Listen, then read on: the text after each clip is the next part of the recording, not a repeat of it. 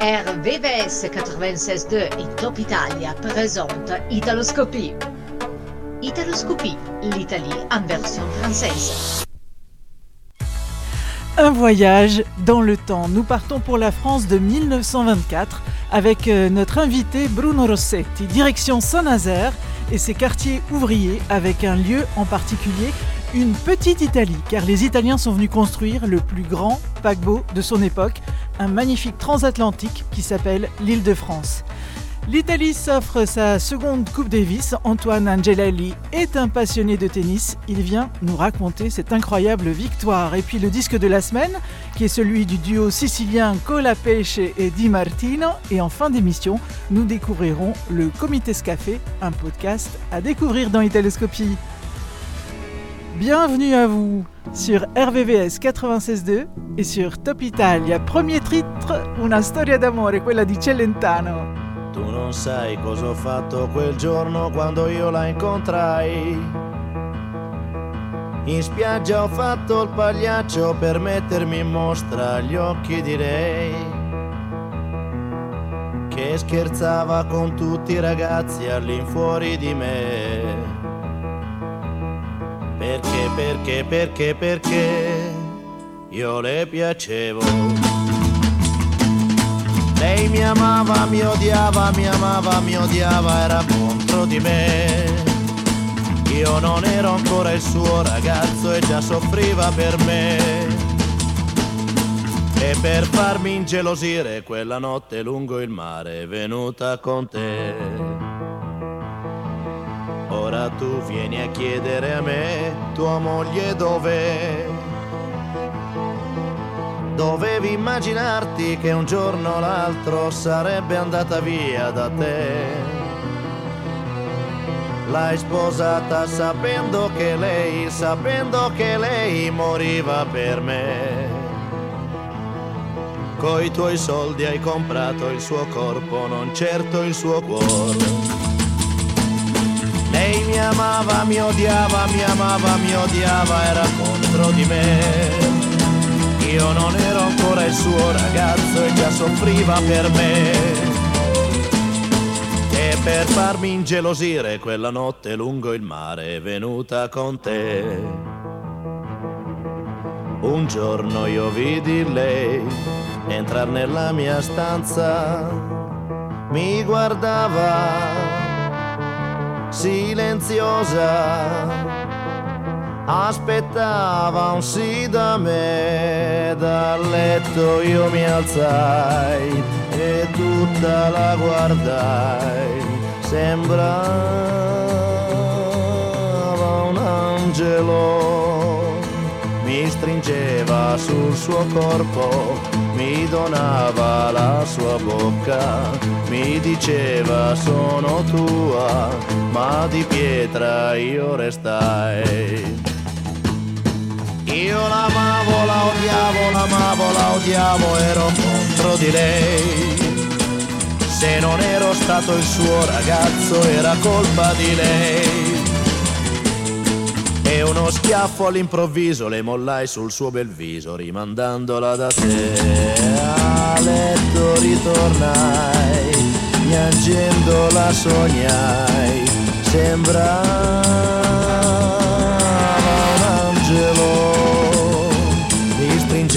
sul suo corpo, mi donava la sua bocca, mi diceva sono tua e nel sogno la baciai.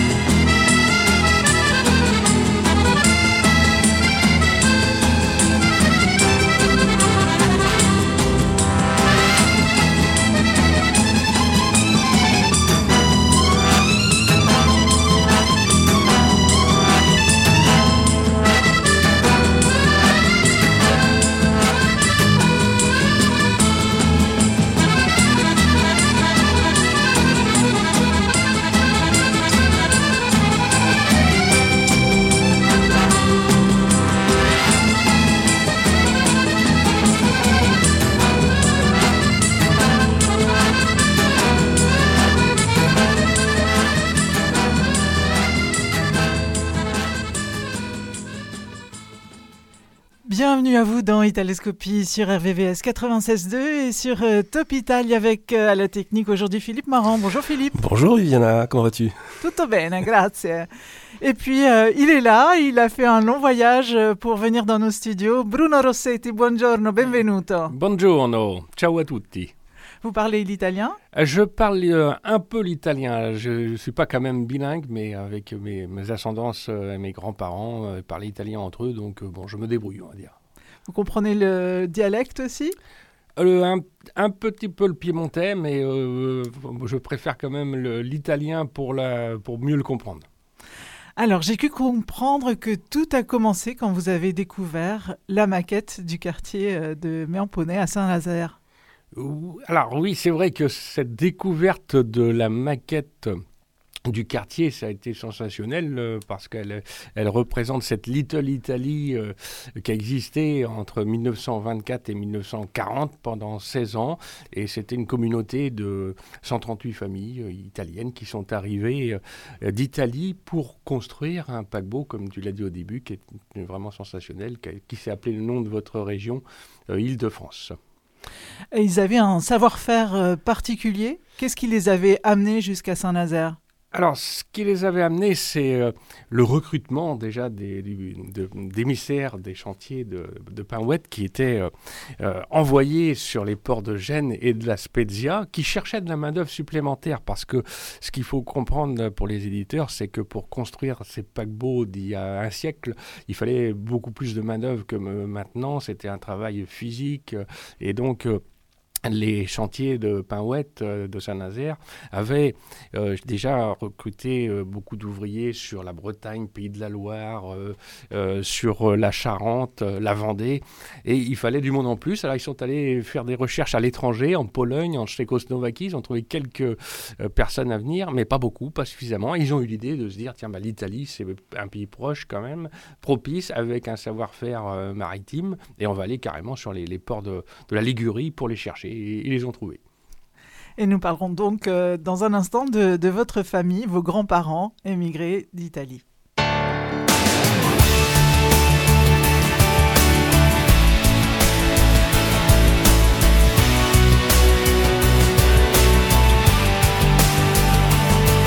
Cosa avevi in mente? Quando ti sei ripresa tutti i tuoi giocattoli ti sei tolta le scarpe e inseguito gli scoiattoli. E ti sei bevuto un intero inverno barcollando al ritorno. E una rosa sul polso e una croce sul petto. E non ti devo chiedere, non ti devo chiedere, non ti devo chiedere.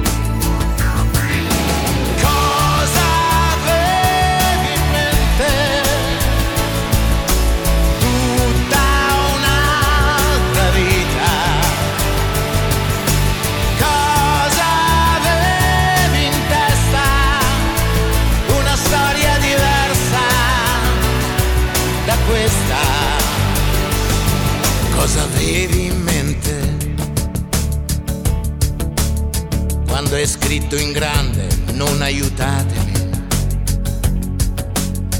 Sull'asfalto pulito della strada sotto casa. Ed hai gridato al mondo non amatemi. E poi hai preso la mira Hai sputato la cicca. E non ti devo chiedere, non ti devo chiedere, non ti devo chiedere.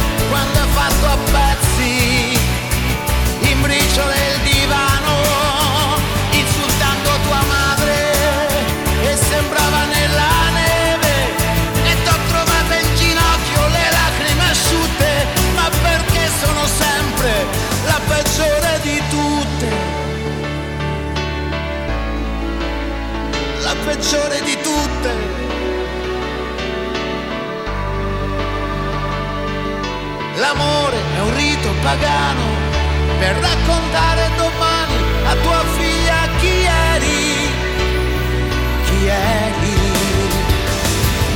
L'amore è il rito pagano per raccontare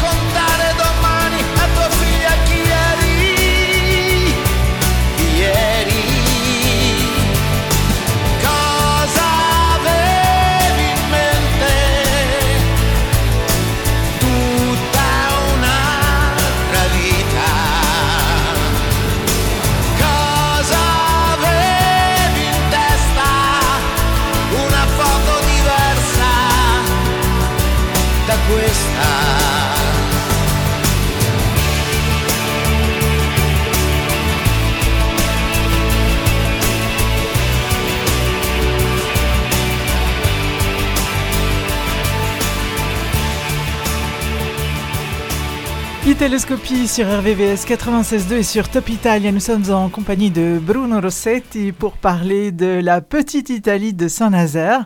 Est-ce que vous-même, euh, vous avez le pied marin? Alors, euh, oui, alors j'ai un, pied marin côtier, hein, c'est-à-dire je vais euh, relativement peu sur les bateaux, bien que j'habite tout près de Saint-Nazaire, mais par contre, euh, ben, souvent à la plage, euh, sur les rochers, euh, le pied dans l'eau, nager aussi, et donc voilà. Qu'est-ce qui vous fascine le plus dans ces transatlantiques?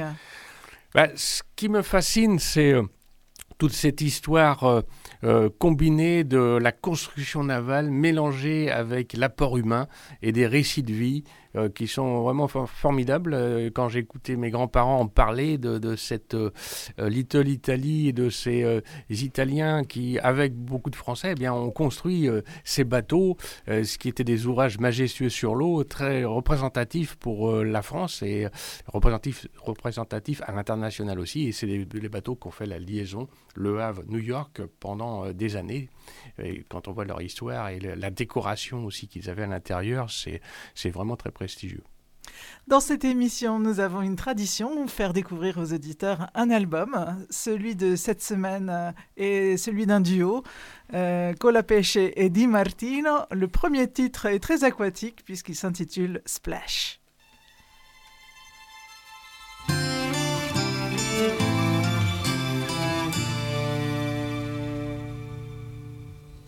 Campi sconfinati che si arrendono alla sera, qualche finestra accesa, mentre il vento arpeggia una ringhiera, tu vivresti qui per sempre, dici che dovrei staccare un po' la mente, ma io...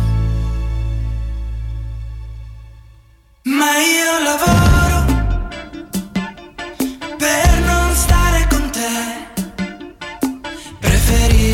rumore delle metro affollate a quello del mare. Ma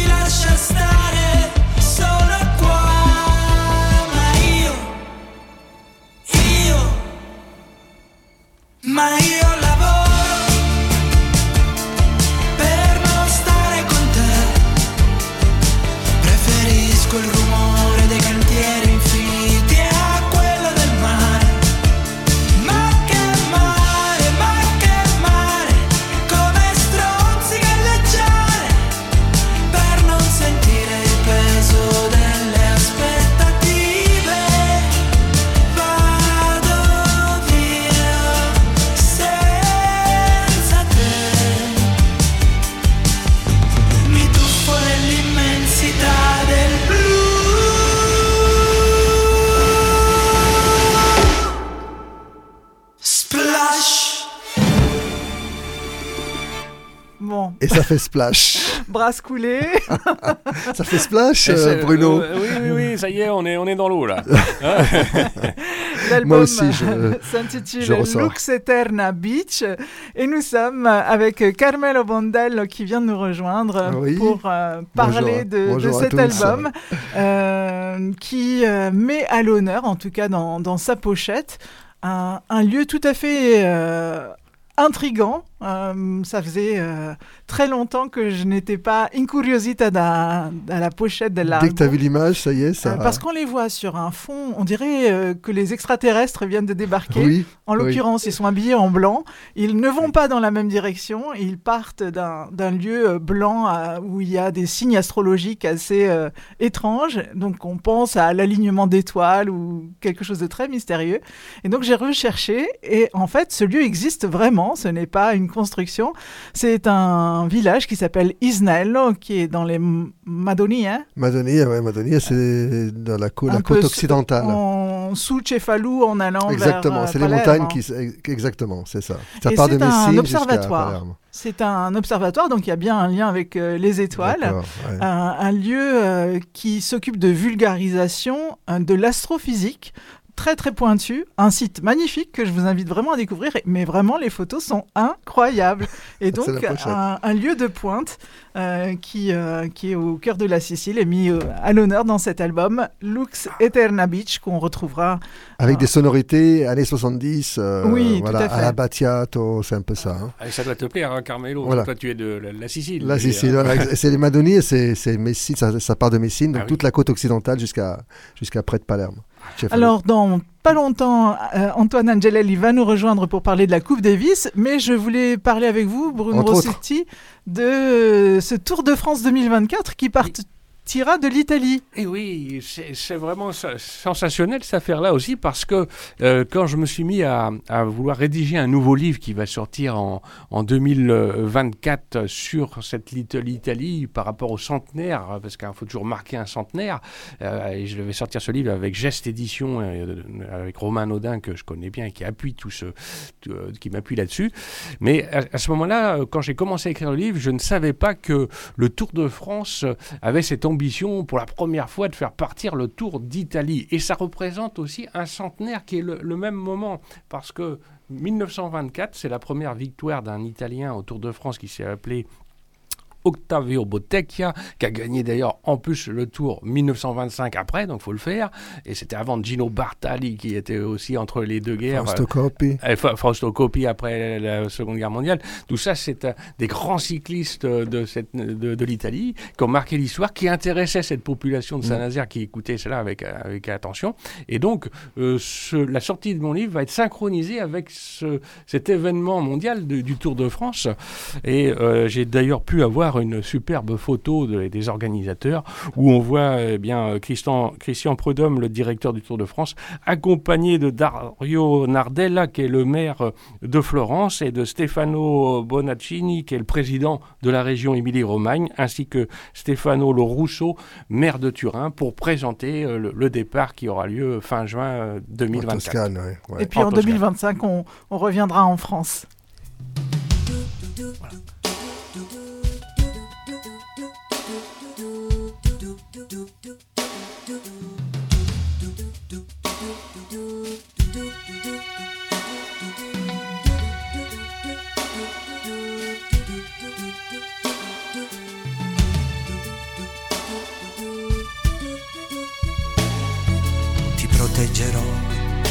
Dalle paure delle ipocondrie, dai turbamenti che da oggi incontrerai per la tua via, dalle ingiustizie dagli inganni del tuo tempo, dai fallimenti che per tua natura normalmente attirerai. Ti solleverò dai dolori dai tuoi sbalzi d'umore dalle ossessioni delle tue manie. Supererò le correnti gravitazionali, lo spazio e la luce per non farti invecchiare.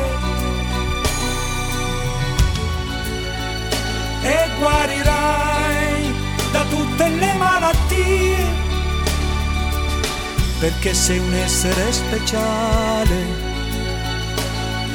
ed io avrò cura di te.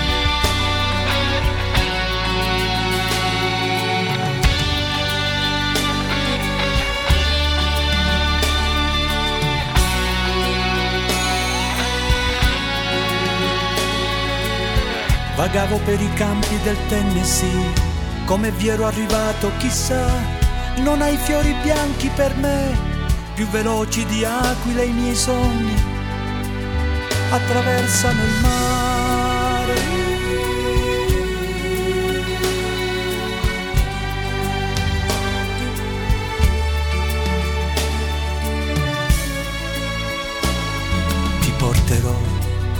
Soprattutto il silenzio e la pazienza. Percorreremo assieme le vie che portano all'essenza.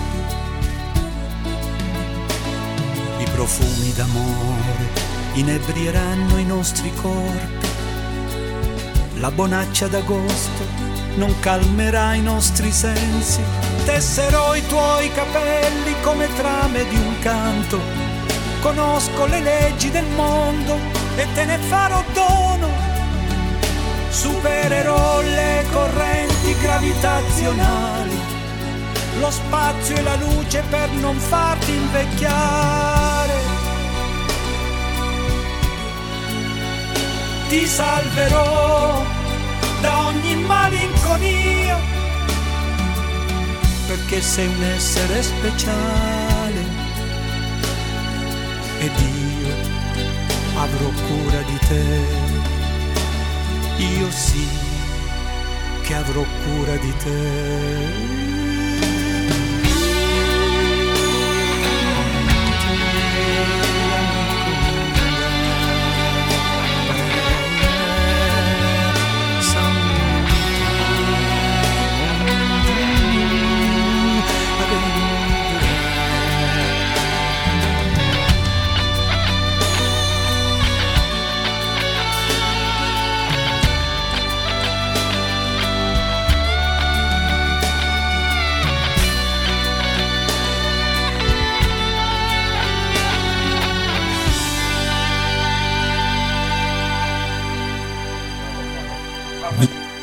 Écoutez Italoscopie sur RVS 96.2 et Top Italia.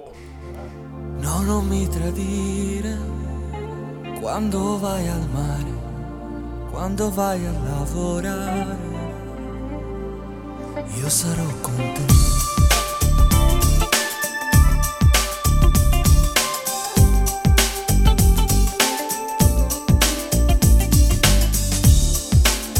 non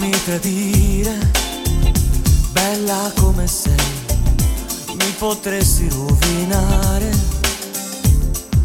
non farmi morire. Hai tanto da fare e passo il tempo ad aspettare. Ah, io sono come un animale e tu, tu insegnami.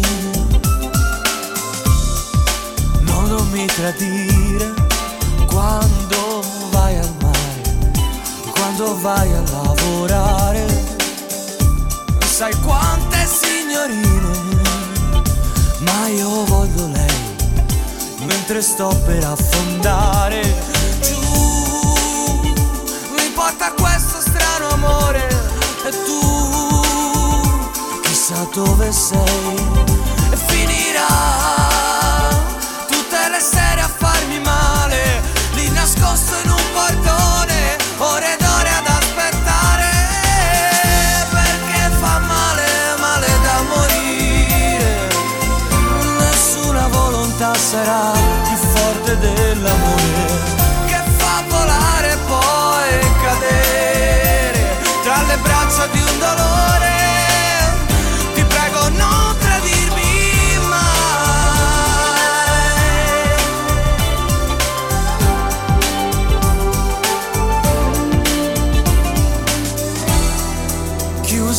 chiusa nella mente, quanto male fa solo l'immaginazione. Chissà se anche tu la senti, questa libertà che diventa una prigione. Noi, noi forse non ci siamo detti mai una sola verità.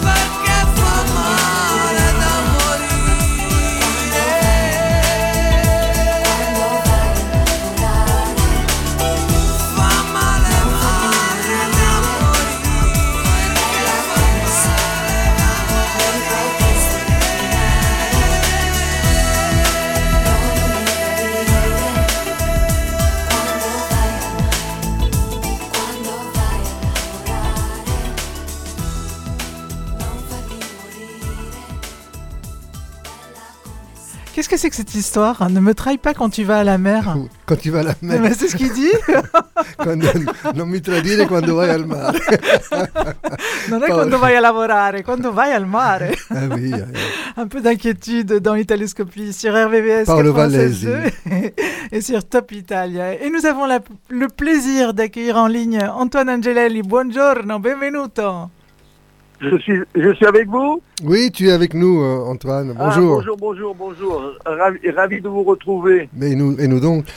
Antoine, on voulait. Voilà, on- ça on- me fait plaisir. Il y a de l'actualité, il y a la- l'actualité avec toi, avec euh, Dalida, on va en parler après, mais tout d'abord, on va revenir sur la victoire de l'Italie à la Coupe Davis euh, après 47 ans.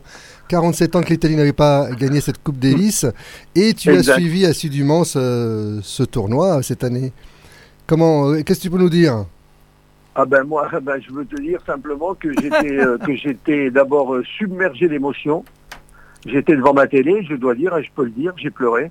Ah, Parce que c'était trop beau de voir cette équipe merveilleuse et surtout de voir ce Sinner qui est juste, euh, pour moi, un extraterrestre. Mais je l'aime depuis le début. Hein. J'ai senti ce potentiel chez ce gamin incroyable et j'écoutais surtout toutes ces interviews d'une intelligence et d'une maturité extrême.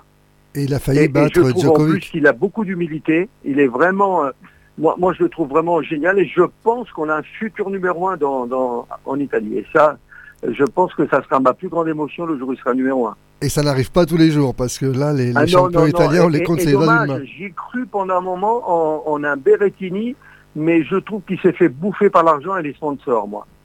Tu vois, parce que je le suivais beaucoup lui aussi. Hein. Euh, je suivais d'ailleurs même Musetti, euh, même Sonego, etc. Mais j'ai l'impression que psychologiquement, ils n'arrivent jamais à passer au-dessus, des autres. Ils se font manger, ils se font manger par les autres. C'est-à-dire qu'ils n'ont pas cette force que Sinner a. Euh, j'ai l'impression qu'il arrive à cerner totalement les personnages des uns et des autres et qu'il arrive à un moment donné, pas de suite, mais à un moment donné, il arrive tous à se les manger. Et c'est ce qui est arrivé dernièrement, parce qu'il il a mangé quand même le numéro 1, le numéro 2 et le numéro 3. Ouais, quand oui, même. quand, quand même, c'est pas rien. Et, et il se les a mangés tous les trois. Et donc ça, ça, pour moi, ça a été, euh, ça a été un moment, mais alors, euh, et surtout un que je ne supporte pas, que je déteste, parce que il a un comportement qui est très désagréable. Il se croit toujours supérieur aux autres et puis toujours il gruge parce que parce que c'est une manière de jouer. Sinner, il joue avec élégance et il joue avec son jeu et sa tête. L'autre, il joue, il joue systématiquement de chercher la ruse pour déstabiliser l'autre euh, quand il n'est pas en possession de tous ses pouvoirs. Et donc, il essaye toujours par ça d'affaiblir le jeu de l'autre en, en s'inventant euh, euh, des trucs, en sortant un quart d'heure, 20 minutes. Quand il, par exemple, vous en sou- je ne sais pas si vous vous en souvenez du match de Musetti. Oui. À un moment donné, il menait 2-7 à 0. Eh ben, il est sorti un quart d'heure, et bien sûr, quand il est rentré, eh ben, on ne sait pas par quelle magie, et par quel Saint-Esprit, il lui a mis les 3-7, puisque c'était sur 5-7, Oui. il lui a mis les, les 3-7 qui restaient, puis Musetti s'est fait. Mais normalement, moi, je pense que s'il serait resté sur le terrain, je pense que Musetti aurait eu dessus, peut-être pas dans le troisième, mais dans le quatrième set. On voit, on voit que Voilà. tu as suivi vraiment de, de- de très très près. Donc il y a- il y, avait l'Italie du football, maintenant il y a l'Italie du tennis, hein, on va dire. hein. Ah, je t'ai- mal entendu, là, je n'ai pas entendu. Je disais, euh, il y a l'Italie du football et maintenant il y a l'Italie du tennis, puisque ça y Ah, est, bah on est en plein bah, dedans là c'est maintenant. Ça y est, c'est lancé. je- en tous les cas, je vais essayer, je vais essayer parce que j'ai envie, peut-être d'aller à Rome euh, cet été. Enfin, au printemps prochain, quoi, au mois de mai. Pour le tournoi. ou au mois d'avril, je crois que c'est plutôt. Voilà. Parce que c'est trop, trop bien. Maintenant, on a une équipe, on a une vraie équipe avec une motivation, avec des jeunes, avec des. Ah, Et puis je les, je les trouve tous euh, euh, forts. Même le, le petit nouveau là qui a gagné là le, pre- le- le premier match. Euh, J'ai oublié son nom maintenant. Matteo Arnaldi. Voilà, Arnaldi. euh, euh, lui, Ah, lui aussi, le pauvre, par contre, je lui ai donné des insultes pendant un moment qui parce qu'il se faisait manger. J'étais devant ma télé, j'ai insulté. Non, j'ai dit, faut que tu gagnes le premier. Le premier match, c'est très important parce que, parce qu'attention, les Australiens, en double, ils étaient plus forts que nous. Donc, ils étaient beaucoup plus forts que nous. Donc, moi, j'avais peur d'aller euh, sur le double final pour, pour, euh, pour savoir si on allait gagner ou pas. Donc, il était super important euh, que le premier match soit gagné et le deuxième, j'étais sûr que Musetti allait gagner puisqu'il avait le dessus euh, euh, sur l'autre déjà depuis 6-7 matchs qu'il est gagné à, à tour de bras. Et puis il était dans une puissance incroyable. Mais le double, j'avais une hésitation. C'est pas qu'il n'y avait pas une manière avec Sonego parce qu'ils sont super complices, ils sont très potes. Mais j'avais peur dans le jeu qu'ils soient beaucoup plus forts et beaucoup plus euh, rusés. Et puis surtout, ils, ont beaucoup plus- de métier, le, le- le- le duo, euh, le duo australien. Donc je pense qu'on aura pu se faire manger. Et donc on a bien fait de gagner le premier et le deuxième match. Un grand bravo donc à Yannick Sinner et Matteo Arnaldi. Antoine reste avec nous pour nous parler de Dalida dans un instant. Ce sera tout après, tout de suite après une dédicace. Euh, Antoine, c'est pour toi. Irama avec le titre Oh, alors, peux Hollywood. vous dire, vous- eh ben, si vous me parlez de Dalida, on va passer la matinée. hein. Ah, c'est après, c'est après la chanson alors. À tout de Juste suite. Je après. ne sais plus m'arrêter. Hein. À tout de suite. À tout de suite, Antoine.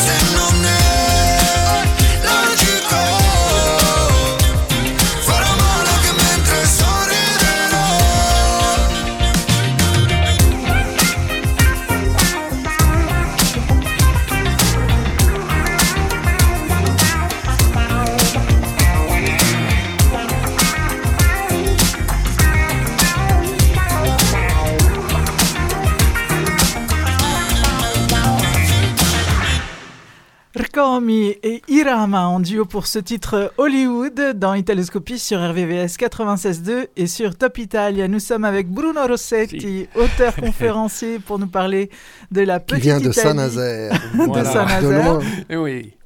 Et puis en ligne avec euh, Antoine Angelelli pour un, un deuxième volet, puisque nous voulions parler de- d'une nouvelle orchestration de Vive le vent de Dalida. Alors, euh, ouais, c'est une histoire qui date de l'année dernière. L'année dernière, on, ne sait pas pourquoi, comme, comme Dalida a un répertoire assez vaste de, plein de choses, et vous savez, à l'époque, souvent, on enregistrait des 45 tours où il y avait quatre titres dessus. Euh, mais tout le monde, tous les artistes le faisaient, hein, en, reprenant les classiques des, chants de Noël. Et, il s'avère, on ne sait pas par quel Saint-Esprit, la chanson euh, a émergé. Et, et l'année dernière, d'ailleurs, le Parisien titrait Dalida au coude à coude avec Maria Carré pour la chanson de Noël. Donc euh, cette chanson, elle, est montée comme mais sans qu'on le sache comment. Toujours par surprise, euh, comme Da- Dalida a toujours l'habitude de, nous faire. Et puis la maison de disques a dit, bon, ben, pour l'année prochaine, il va, falloir s'atteler à, faire un, remix avec, euh, en mettant sur un même CD toutes les chansons et tout ce qui ressemble un tout petit peu à des chants de Noël ou des choses comme ça. Et donc ce qui a été le cas. Et puis on a appelé, bien sûr, euh, Alessandro Valdonato, avec qui, on- avec qui moi j'ai déjà travaillé une multitude de fois puisque j'avais fait euh, des albums remix avec Salmaya Salama, et avec Eloya Baladi, avec plein de titres comme ça avec lui. Et il savait qu'il connaît très très bien la voix de Dalida, etc. Et tout. Et puis on, a fait ce remix. Et puis euh, Orlando était tout tout tout content. Et puis la maison de disque aussi. Et puis voilà. Et puis euh, ça sort là. C'est sorti depuis une semaine à vrai dire le single sur les plateformes et, et- l'album sort, euh, je crois, euh, vendredi prochain. Voilà. Super. Vous, Antoine, vous savez tout, mes chers amis. Merci infiniment. On se retrouve pour euh, le classement de, de Top Italia alors. L'Italia Ah, en fin d'année, l'Italia Top. Ouais, ouais, je vais, ben, je vais vous faire un classement. hein. D'ailleurs, je ne sais pas si tu as vu ce que j'ai, euh, ce que j'ai euh, partagé. Tu sais, tous les ans, euh, la, la- la plateforme fait un classement de ce que j'écoute. Ouais. Et comme vous avez pu voir, donc euh, en number one, c'est sûr, c'est c'est Dalida. Mais après tout le reste, que- ce n'est que des chansons italiennes que j'ai aimées durant toute l'année. Comme c'est bizarre, Oui, comme Me- c'est Mengoni, étrange. Due Vite, par exemple. Donc, donc, donc, vous avez bien vu, hein, je, je ne mens pas quand je dis que j'adore la, la et la pop italienne, tout, hein, mais j'écoute tout hein, de l'italien. Même, même, le, le- même le hindi italien, même tout ça, j'écoute toutes les plateformes et toutes les Ouais. nouveautés. Parce Les- que je m'intéresse beaucoup, je suis, vous savez, je suis un amoureux de, de musique, donc, euh, Ouais. Donc, voilà, donc ça, c'est- ma passion et j'espère qu'elle me, qu'elle se gardera en moi euh, jusqu'à la fin de mes jours, parce que je suis passionné de ça et que je ne veux pas absolument que ça s'atténue. D'accord. Et, et- et Antoine, on t'en- on t'attend aussi pour euh, le San Remo, hein, euh, San Remo Ah oui, oui, oui, oui, oui, oui, pas- pas 2024. d'inquiétude. On se fait la totale. On, on, fera, on au cas où je suis pas avec vous, on fera un Skype euh, pour qu'on soit mieux, mieux loti, euh, parce que c'est vrai que là je vous entends, hein, euh, je vous entends pas très très bien, mais Ouais. j'espère que vous m'entendez bien. Ah, on t'entend Voilà. très bien. Merci. Ok. Ciao, ciao. Ciao. Bon, ciao, ciao, ciao, et merci euh, de votre euh, téléphone, et puis j'espère à très vite.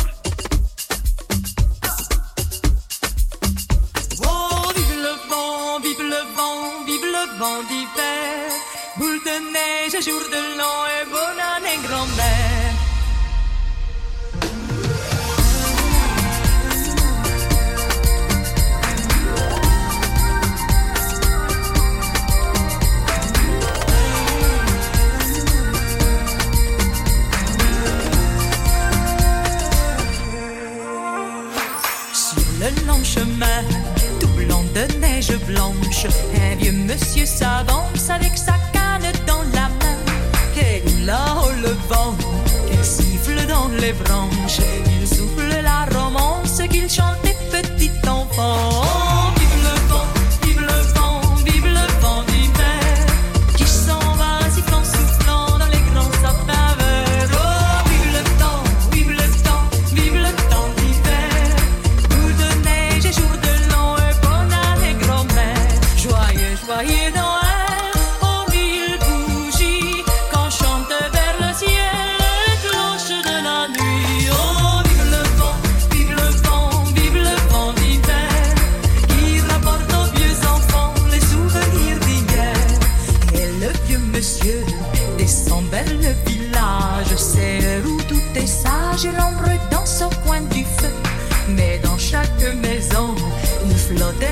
De fête. Partout la table est prête et l'on entend cette chanson. Oh, vive le vent, vive le vent, vive le vent d'hiver.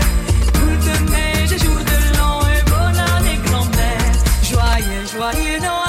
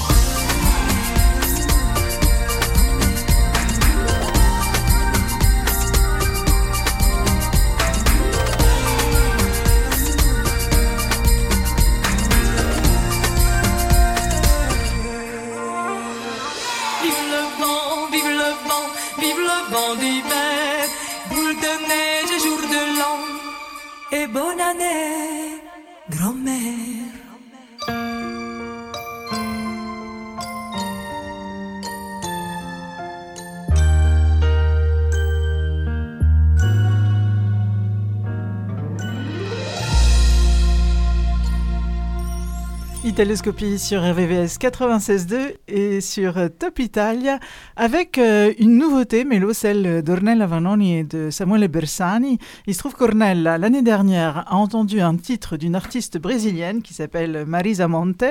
Elle a vraiment adoré ce morceau qui s'intitule Calma. Elle l'a fait écouter à son grand ami Samuele Bersani qui en a refait euh, une version complètement revisitée qu'on découvre tout de suite. Et c'est révolutionnaire. Calma. Rivoluzionario.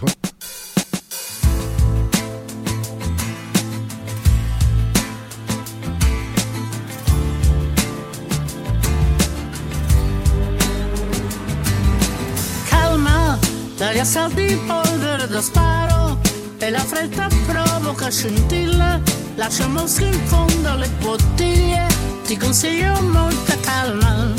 La prudenza è un passo di velluto. Io con la patente da incendiaria dico un'edizione straordinaria che ti serve molta calma. O ti bruci come carta.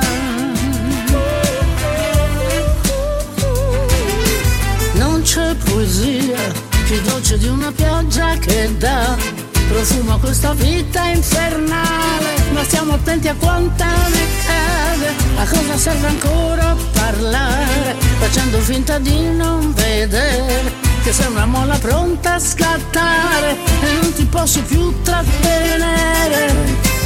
Calma, un istinto non va mai frenato, altrimenti muore soffocato, ma la fretta porta al risultato di far vincere la rabbia. Non ci sono uscite in quella strada ed è meglio che non la prendiamo, una calma rivoluzionaria, sì che ce la meritiamo. Sì che ce la meritiamo. Non c'è poesia più dolce di una pioggia che dà profumo a questa vita infernale. Ma stiamo attenti a quanta ne cade, a cosa serve ancora parlare. Guardandoti attraverso un bicchiere, aiuto la tua molla a scattare. Però dammi qualcosa da bere. Calma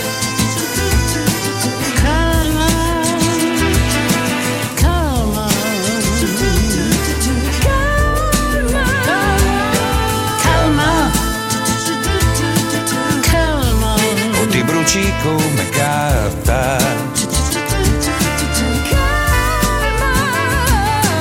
Calma. O ti bruci come carta. Calma. O ti bruci come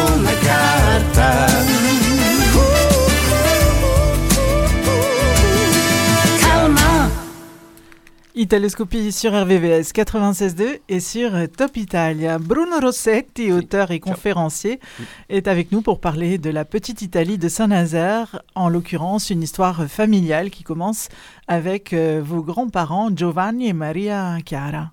Tout à fait. Alors, Giovanni, mon grand-père, est, est né en Sardaigne à Lanouzeil, pour être précis. Et euh, il a une, une, enfance difficile, une histoire un peu rocambolesque où euh, malheureusement il pas été, euh, ça n'a pas été facile. Il n'a pas été reconnu par sa mère au départ, qu'il a reconnu par la suite. Et c'est ses grands-parents qui l'ont élevé.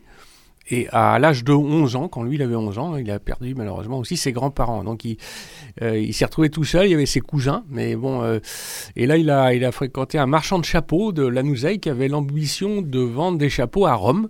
Et comme il y avait une liaison euh, Tortoli, Arbatax, euh, Civitavecchia pour Rome, il est parti avec le marchand de chapeaux et il a vendu euh, dans les rues de Rome euh, des, des, chapeaux. chapeaux. Quelle histoire ouais. Et, après, il est remonté petit à petit dans le, dans le nord de l'Italie. Il a travaillé chez des, des agriculteurs euh, en Toscane, euh, chez des pêcheurs aussi. Et euh, alors, j'ai pas l'année exacte, mais je sais que j'ai des documents de 1920 où là, il était euh, sur le port de Gênes et il travaillait à la Croce Verde un organisme de secours pour les gens en difficulté. Et c'est là qu'il a rencontré une piémontaise, donc ma grand-mère, Maria Chiara Bono, qui était couturière euh, chez une marquise, de, marquise de Passano à, à Raconte-nous comment ça s'est passé cette rencontre, ah bah, justement. c'est ça, c'est pas... Oui. La rencontre, on ne sait pas ouais. tous les ouais. détails. Ah, mais si, là, là c'est... Le résultat, il est là devant nos yeux, quelques je, générations après. Je regarde dans votre studio si je vois une paire de ciseaux. Il n'y a pas de ciseaux. C'est pas pour Philippe, couper le, une paire de ciseaux. pour couper le fil. Je vois le. J'ai pas de ciseaux. Philippe, il a peur là que je coupe le fil, que l'on n'entende plus l'antenne. Non, je ne vais pas couper le fil, mais je cherche une paire de ciseaux parce que c'est justement la paire de ciseaux, l'objet euh, de la rencontre. Parce qu'en en fait, c'est pas commun. Euh, c'est pas commun. Le, avec ce qui s'est passé, tout simplement, il faisait chaud et ma euh, grand-mère. Ça se passe à Gênes, hein. À Gênes, voilà. Et dans cette grande villa de cette marquise, elle avait mis les affaires de couture sur le rebord de la fenêtre et la paire de ciseaux est tombée sur le trottoir. Et donc, pendant ce temps, il y a donc Giovanni qui passe en bas. Et, et qui voit, la, il voit la paire de ciseaux. Il n'a pas été blessé par les, non, les ciseaux. il a, il a, il a, parce qu'il me racontait qu'elle était déjà au sol. Quoi. Il a vu la, une paire de ciseaux en marchant tranquillement dans les rues de Gênes après, après son travail à la Croce Verde. Mais il, il, il, apprend, mais il se dit peut-être que ça peut être la grande villa euh, tombée euh, d'une fenêtre, là, peut-être que c'est ça. Mais il était angoissé d'aller euh, sonner parce que euh, il faut voir aussi, c'est un peu l'ambivalence Italie du Sud, Italie du Nord. C'est lui, c'était la pauvreté de l'Italie du Sud, la Sardaigne, Mezzogiorno. Et ma grand-mère, bon, elle était travaillée chez une marquise, donc bon, c'était beaucoup plus riche évidemment. Et puis Gênes avec son passé de, de royauté, c'est une ville où il y a beaucoup de belles villas. Donc il a pris son courage à deux mains, il a quand même osé taper à la porte. Et là, il y a une servante qui ouvre et qui, qui reconnaît tout de suite la paire de ciseaux de la couturière. Et ils ont appelé la couturière. Et c'est là que voilà le coup de foudre grâce à cette ah paire de ciseaux. Hein, donc, qui a changé la vie. et puis donc quelques années plus histoire. tard, ils partent pour la France. Et alors oui, alors, voilà, ils, ils rencontrent, comme j'ai expliqué au début de l'interview, ou bien euh, des émissaires des chantiers de, de Saint-Nazaire qui avaient cette ambition de trouver de la main-d'œuvre italienne. Et euh, on leur a dit, ben écoutez, vous pouvez partir à Saint-Nazaire pour quelques années pour construire un bateau hors norme qui s'est appelé Île-de-France.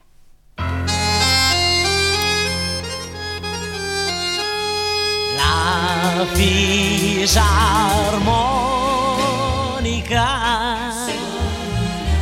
stasera suona per te per ricordarti un amore uno di tanti anni fa la fisarmonica.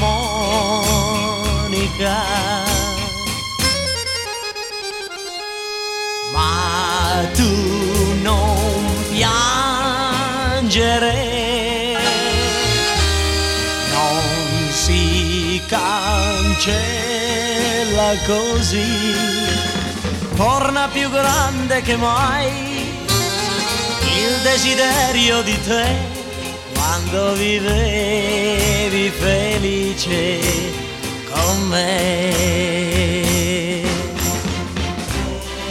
chiudo gli occhi, vedo il tuo viso, rivedo il tuo sorriso.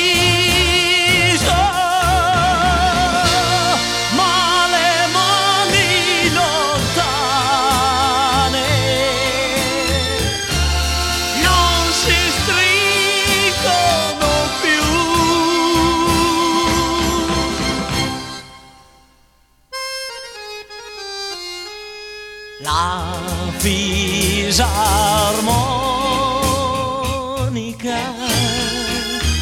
stasera suona per noi, torna più grande che mai il desiderio di te.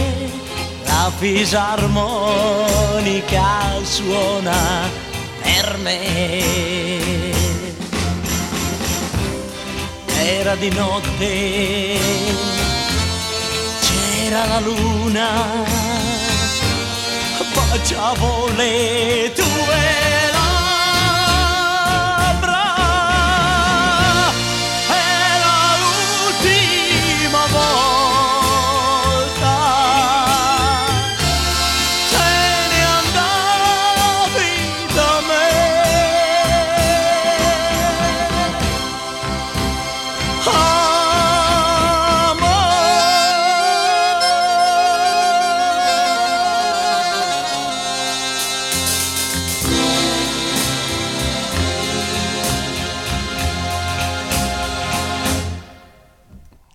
La Fisarmonica.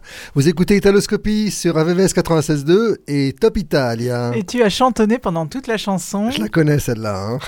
Quels sont tes souvenirs euh, Mélo Non, ça date de 1966 et pour moi, 1966 c'est particulier parce que c'est la- l'année où je suis arrivé en France. Voilà, en Quel septembre, j'avais 8 ans et demi. Et tu euh, ricordi? Si, ma certo. Il y avait ces, chansons-là, on en a parlé avec Philippe dans les dernières, les dernières émissions qu'on a fait ensemble. Il y avait, à chaque fois, il y avait un film qui sortait après la Donc chanson. celui-ci très Voilà. romantique. euh, Toujours, voilà. euh, Gianni ça, Love. euh, lui était militaire, il tombait amoureux euh, de Laura Efrican, qui était sa première femme, etc. Mais c'était euh, voilà, des films qu'on peut retrouver sur YouTube maintenant. Il y a, D'accord, beau- il y a énormément de choses sur YouTube maintenant. Et c'est des souvenirs. Et l'accordéon qui était quand même euh, l'instrument de la communauté italienne euh, La à l'étranger. fisarmonica. Bruno, Eh, vous justement, aussi ton père. Ah oui, oui, oui, euh, Alors je confirme vraiment cet aspect accordéon dans cette Little Italy. Bien, en fait, il y avait de l'accordéon à tous les étages. Euh, c'est un composé d'immeubles et de maisonnettes. Mais, mes grands-parents vivaient dans, dans, dans un immeuble et euh, il y avait les, les buffoni, les trappetti, les rossetti. Donc il y a les accordéons un peu partout. Et puis euh, bah là, mon, père était jeune à ce moment-là. Il, en jouait, mais c'est surtout ap- après la guerre euh, qu'il s'est mis à après la guerre de, de 40, donc il s'est mis aussi à faire euh, de, l'accordéon encore plus et, et à, faire des balles dans la région de Saint-Nazaire. Et puis j'ai deux enfants qui sont qui aiment bien euh, aussi la, la musique. J'ai une, une fille euh, qui euh, s'appelle Damaris et qui joue de l'accordéon, donc comme euh, comme son grand-père qu'elle n'a jamais connu parce que malheureusement mon, mon père est mort euh, euh, assez jeune. Et une autre fille qui, euh, qui s'appelle Priska qui elle joue du piano. Bah, musicien, famille de musiciens. Voilà. Il n'y a, que moi qui joue pas d'instrument de musique, mais j'aime bien la musique. On va passer à un autre univers musical avec euh, l'ultimo pezzo di Achille Lauro, Stupidi ragazzi, dans Italoscopie sur RVVS 96.2 et Top Italia. Non c'è un amore perfetto se non ti ha fatto un po' male. Sì, siamo la stessa cosa come la droga e la pace.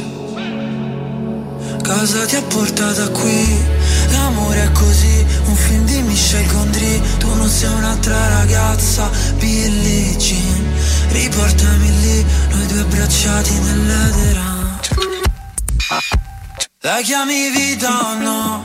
Morire su una macchina nera Quando già maledetti la luna L'amore è diventato una giungla, una giungla, una giungla ah, Ed è bellissimo Dividerci la fine di un'era È dolce come il bacio di Giura L'amore è diventato più nulla, più nulla.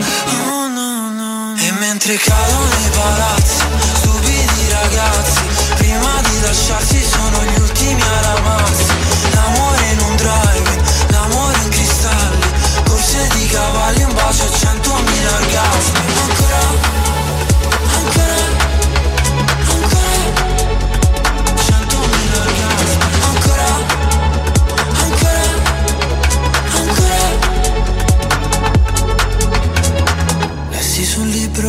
vita uno scherzo di carnevale.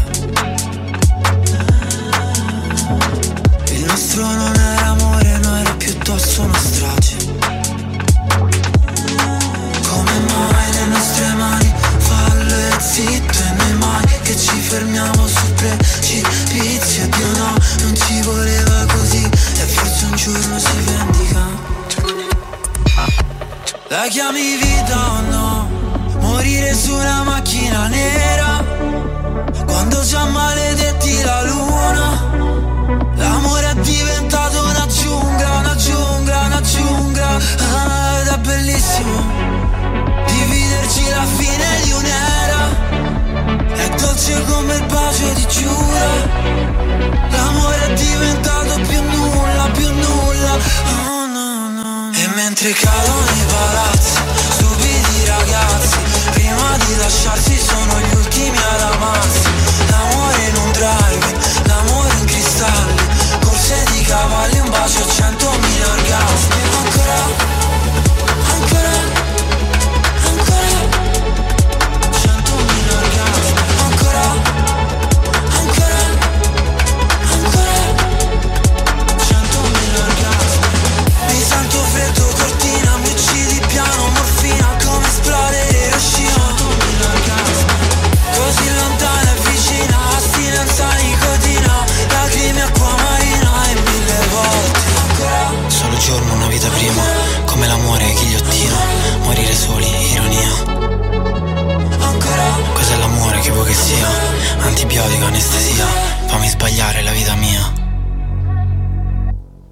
Italoscopie sur RVVS 96.2 et sur Top Italia en compagnie de Bruno Rossetti pour évoquer la petite Italie, partie euh, d'Italie, vos parents, grands-parents, pardon.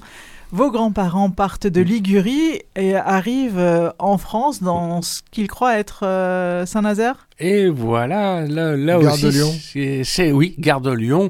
Là, euh, là c'est la surprise également parce que euh, sur le port de Gênes, quand on leur avait dit vous partez à Saint-Nazaire, on s'occupe de tout, vous aurez votre logement là-bas et voilà les billets de train. Donc euh, ils partent, connaissant pas un mot de français comme beaucoup d'i- d'immigrés italiens qui arrivent en France et ils arrivent, comme tu dis, Gare de Lyon quand on arrive en- voilà sur Paris pour aller plus loin après. On est tous passés par là. hein. C'est ça. Donc, eux, ils entendent dans les haut-parleurs Gare Saint-Lazare. Bon, ils se sont dit, tiens, ça y est, c'est Saint-Nazaire. Ben, Parce que c'est tellement proche. hein. Donc, voilà, donc ils ont pris le, le métro de l'époque avec leur Pour aller à Gare Saint-Lazare. Pour aller à Gare Saint-Lazare avec leur grosse valise et ils se sont dit, mais le voyage est court. Par- je ne pensais pas que Paris, c'est euh, c'est si près de l'océan. hein, c'est encore plus près que Rome de Civitavecchia. C'est vraiment à côté, quoi. C'est long de la mer, pratiquement. C'est ma casa. Mais, mais où, où, où sont les chantiers, les cantières euh, navales? Alors, ils ont cherché. euh, bon, ils ont compris qu'ils n'étaient pas arrivés. Et finalement, ils ont atteint euh, euh, bien Montparnasse pour après aller euh, et se retrouver euh, à. Voilà. Saint-Nazaire. Deuxième extrait, deuxième extrait du disque de la semaine, Lux Eterna Beach de Colapesce et Di Martino con I Marinai. Hai visto il mare stanotte come bello? È un lago scuro fra il cielo e l'orizzonte. Scuro come i tuoi occhi che mi guardano partire. E dentro me c'è già la voglia di tornare.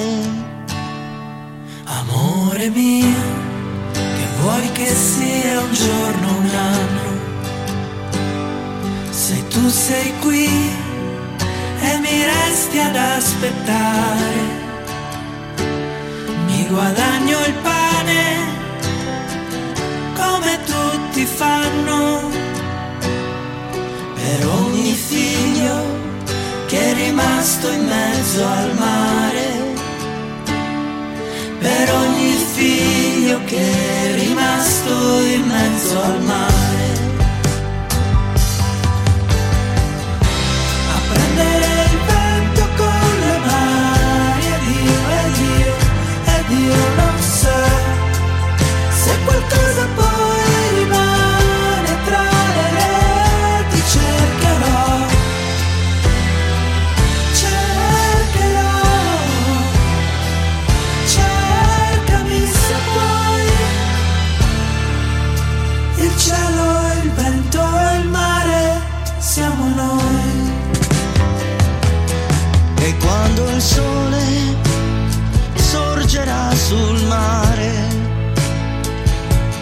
amico pesce, fatti catturare.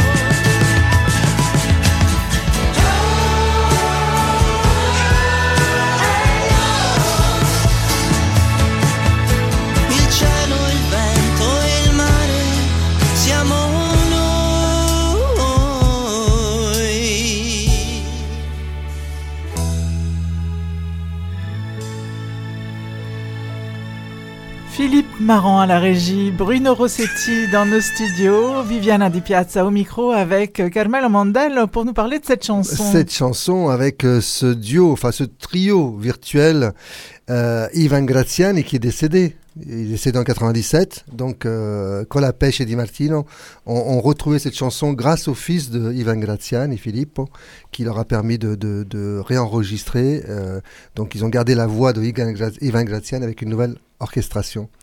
Euh, C'est une chanson inédite quand même, mais il n'y a que la voix, la voix est de Ivan Ok. Graziani. Ça m'a fait penser à une chanson de John Lennon, un peu, c'est un peu l'air l'air- l'air Le Beatles. rythme. un peu, Cette ouais, ambiance années ouais. 60. euh, Ça fait partie de l'album de la semaine, Lux Eterna Beach, euh, l'album de la semaine de Colapesce et Di Martino. Colapesce, c'est pas son vrai nom, hein, c'est Lorenzo quelque chose. Et Di Martino, c'est Antonio Di Martino.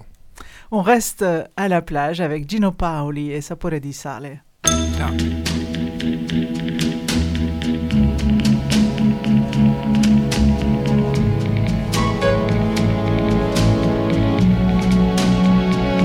Sapore di sale, sapore di mare, che hai sulla pelle, che hai sulle labbra, quando esci dall'acqua e ti vieni a sdraiare vicino a me, vicino a me, sapore di sale sapore di mare, un gusto un po' amaro di cose perdute, di cose lasciate lontano da noi, dove il mondo è diverso, diverso da qui, quel tempo è dei giorni che passa passano pigri e lasciano in bocca il gusto del sale.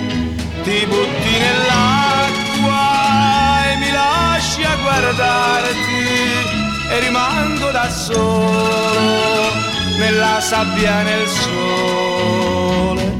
Poi torni vicino e ti lasci cadere così nella sabbia e nelle mie braccia.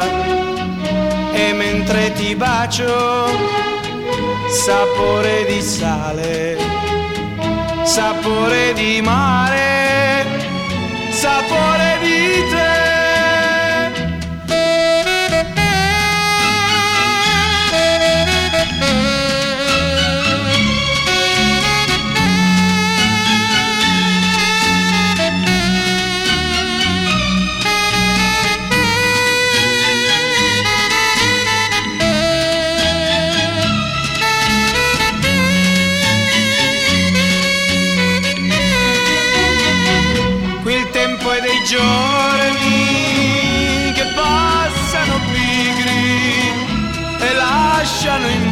bocca il gusto del sale. Ti butti nell'acqua e mi lasci a guardarti e rimango da solo nella sabbia e nel sole. Poi torni vicino e ti lasci cadere così nella sabbia e nelle mie braccia e mentre ti bacio sapore di sale sapore di mare sapore di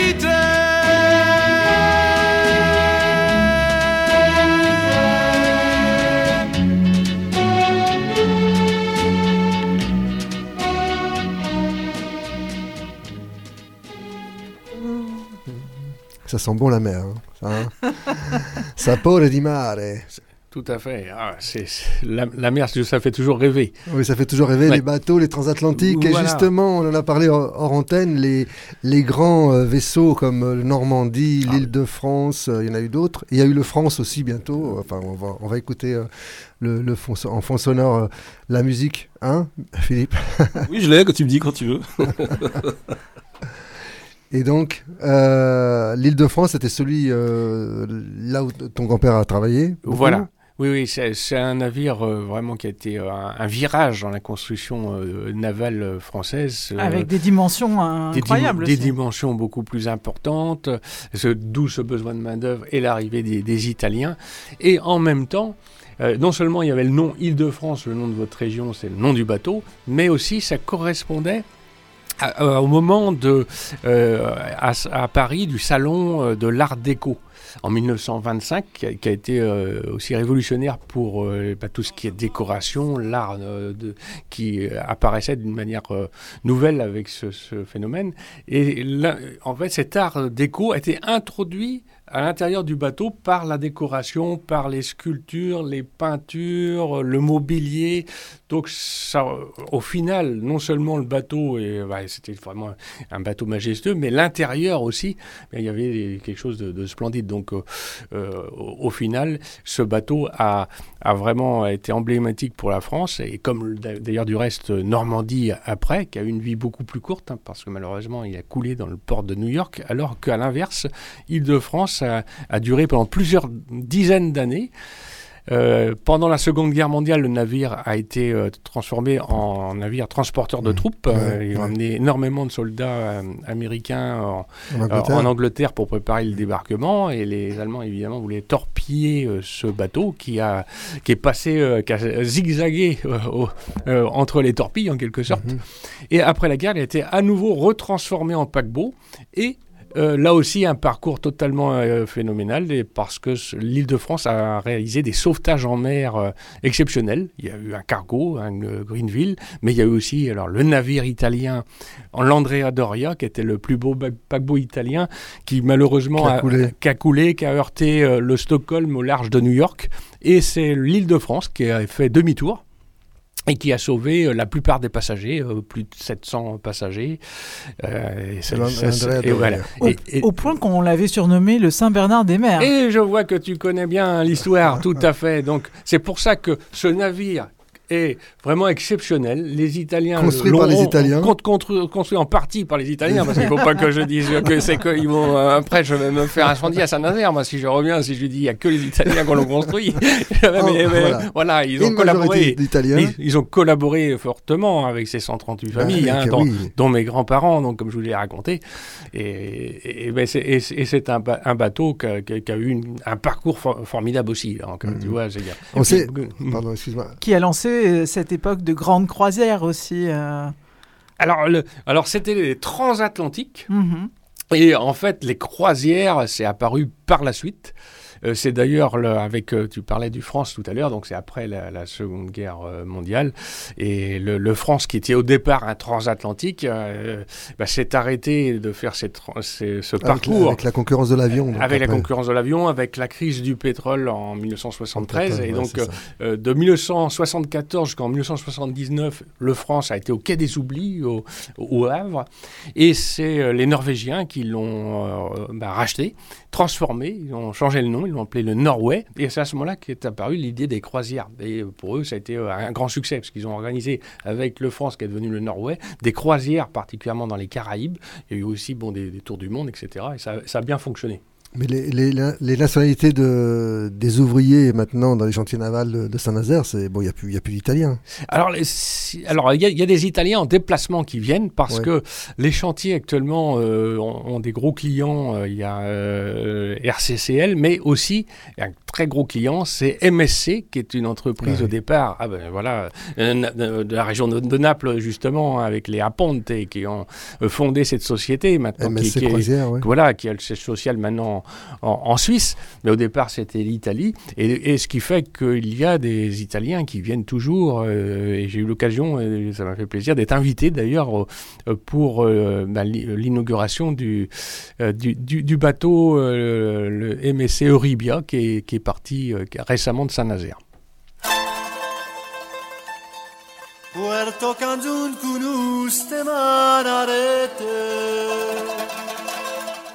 Na gubulela ca vidzia rajdzată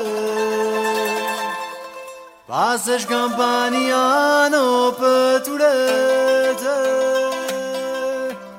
Com mână guapo pe te făuardă.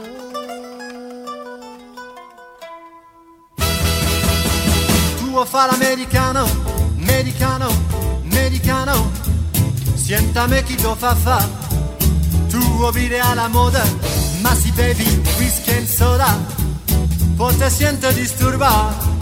Tu ballo rock and roll Tu gioca al baseball Ma solte pecca me. Chi te ridà la borsetta di mamma Tu vuoi fare l'americano, americano, americano. Ma si nati in Italia, sientame, non c'è sta niente a fa. Oh che napolitano, tu vuoi fare l'americano, tuo fan americano.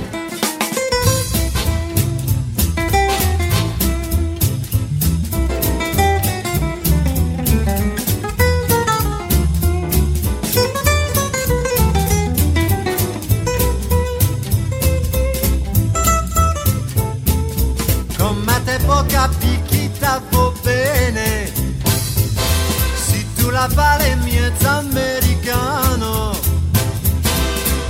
Si fa l'amore sotto la luna. Come te bene capai I love you. Tu vuoi fare l'americano, americano, americano. Siéntame che lo fa.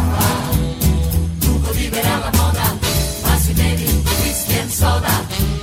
Poi ti senti disturbato Qua ballo rock and roll Tu giochi al baseball Ma soldi per me Chi America, la borsetta di mamma. Tu popolo americano, americano, americano. Assinati in Italia, certamente non c'è sta niente a fa. Ok, la pubblicità, tu popolo americano, tu popolo americano. Tu popolo americano, americano, americano. Siéntame fa fa tu mira al amor a más, baby, whisky and soda. Vos te sientes disturba Toi ballo rock and roll Tu gioca al baseball Ma sorte per camel. Chi te dirà la borsetta di mamma Tu vuoi fare americano Americano, Immaginati in Italia, siéntame, non c'è sta niente a fa. Ok napoletano, tu vuoi fare americano, tu vuoi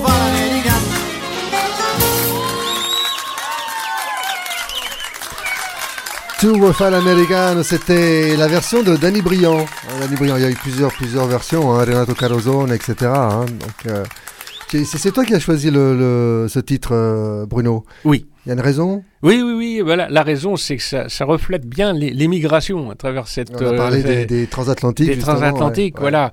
Et, mais aussi, bon, le, le fait, euh, tu veux faire la- l'américain, euh, ce- cet Italien qui part aux États-Unis, qui veut se dissoudre. le rêve dans- américain. Le, le rêve américain, puis qui veut se dissoudre dans, dans, dans cette population américaine, mais finalement, il va pas lâcher ses racines italiennes.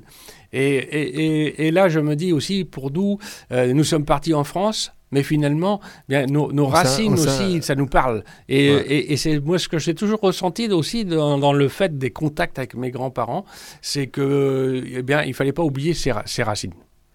Est-ce que, tu, est que tu retournes là-bas? Oui. Est-ce que tu retournes régulièrement? Euh, Oui, oui, oui. Donc en euh, Sardaigne? En Sardaigne, euh, j'ai essayé de, de- de- de- d'éclaircir un peu la, la- le parcours de, Giovanni, euh, mon grand-père. Ah Bon, j'ai eu quelques petites indications, mais c'est, c'est pas, c'est pas facile. Et pour ma grand-mère, c'est beaucoup plus facile parce qu'un un parcours plus classique avec ses deux parents qui, euh, voilà, qui l'ont bien élevé, les, c'est les, les grands-parents, les, les cousins. Donc j'ai des cousins éloignés là-bas aussi que je, que je vois de temps en, t- temps en temps. Alors la prochaine chanson, c'est toi aussi qui l'as choisie. Euh, c'est euh, Tratte il mare Laura Pausini. Ah, Alors, il y a une raison? Ah bah oui, bah c'est, le lien avec, euh, avec la mer. Puis alors la, la chanson est superbe, l'air et la, la musique, euh, c'est euh, quelque chose de, d'emballant. Et, et, la mer, comme ça fait toujours rêver, eh bien, moi je trouve que la chanson est formidable. Et l'occasion pour nous de saluer tous les fans de Laura Pausini et le président du fan club français de Laura Pausini, Stéphane Boschi, qu'on salue. Euh, et donc on écoute Tratte il mare Laura Pausini sur Italoscopie, RVVS 96.2 et Top Italia. Più paura di te. Tutta la mia vita sei tu. Vivo di respiri che lasci qui. Che consumo mentre sei via. Non posso più dividermi tra te e il mare. Posso più restare ferma ad aspettare. Io che avrei vissuto da te nella tua straniera città, sola con l'istinto di chi sa amare, sola ma pur sempre con te. Non posso più dividermi mare. Mm. Non posso più sentirmi stanca di aspettare.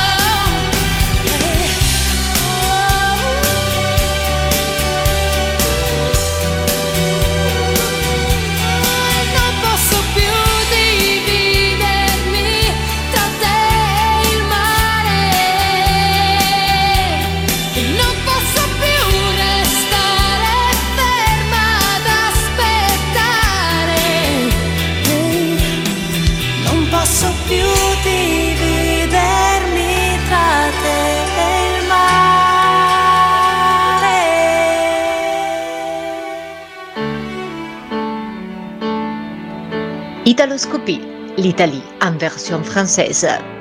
Lei forse sarà la prima che io non potrò dimenticare, la mia fortuna o il prezzo che dovrò pagare. Lei la canzone nata qui, che ha già cantato chissà chi, l'aria d'estate che ora c'è nel primo autunno su di me. Lei la schiavitù, la libertà, il dubbio, la serenità, preludio a giorni luminosi oppure bui. Lei sarà lo specchio dove io rifletterò progetti e idee, il fine ultimo che avrò da ora in poi. Lei così importante e così unica, dopo la lunga solitudine, intransigente, imprevedibile. Lei forse l'amore troppo atteso che dall'ombra del passato torna a me per starmi accanto fino a che vivrò. Lei a cui io non rinuncerei, sopravvivendo accanto a lei ad anni combattuti e avversità. Lei sorrisi e lacrime da cui prendono forma i sogni miei, ovunque vada arriverei a passo a passo accanto a lei.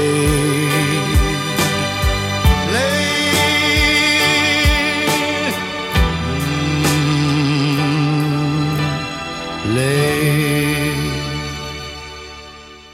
Il y en a une qui va être contente, c'est Amandine qui adore Aznavour en version Ah italienne. ouais Amandine adore Aznavour. Exactement. C'est c'est une nouvelle génération. hein, c'est- Elle a 15 ans, mais elle est vraiment passionnée par euh, Aznavour dans toutes Tu lui as ses fait versions. écouter les chansons en italien? Devi Euh, sapere, oui, la bohème en italien, c'est beau.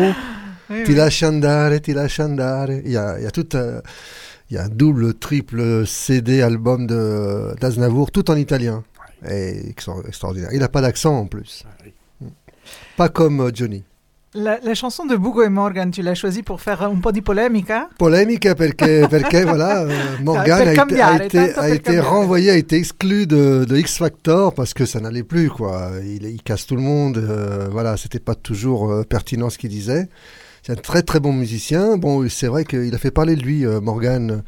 L'été dernier en Sicile, il y a eu, il y a des, des, des, des problèmes avec X Factor, donc ça commence à bien faire. Donc la, la production l'a, l'a mis, euh, l'a, l'a renvoyé. La, la sortie que- du cast. Est-ce que le problème ne serait pas qu'il est hors système et que donc quand on l'invite, on sait qu'il va faire ça?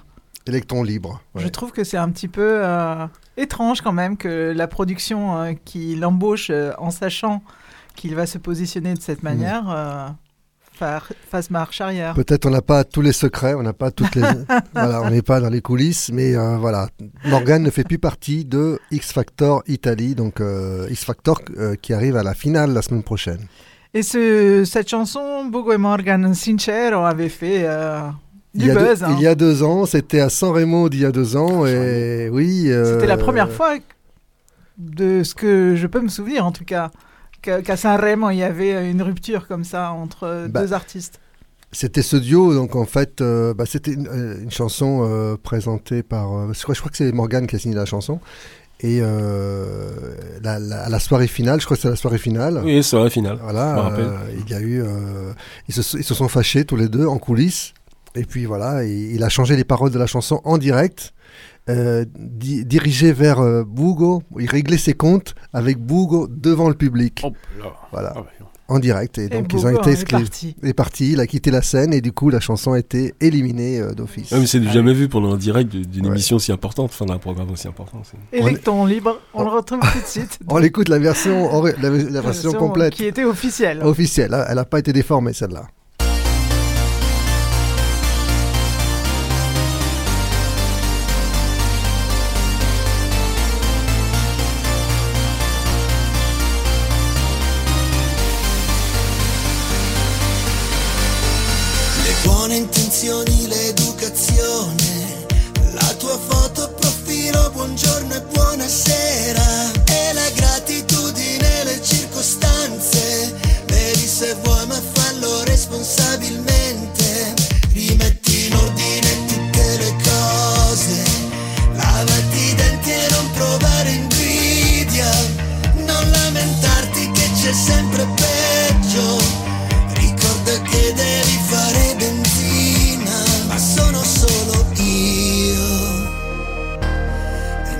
Lo sapevo. Volevo fare il cantante delle canzoni inglesi, così nessuno capiva che dicevo. Vestirmi male, andare sempre in crisi, e invece faccio sorrisi ad ogni scemo. Sono sincero, me l'hai chiesto tu, ma non ti piace più.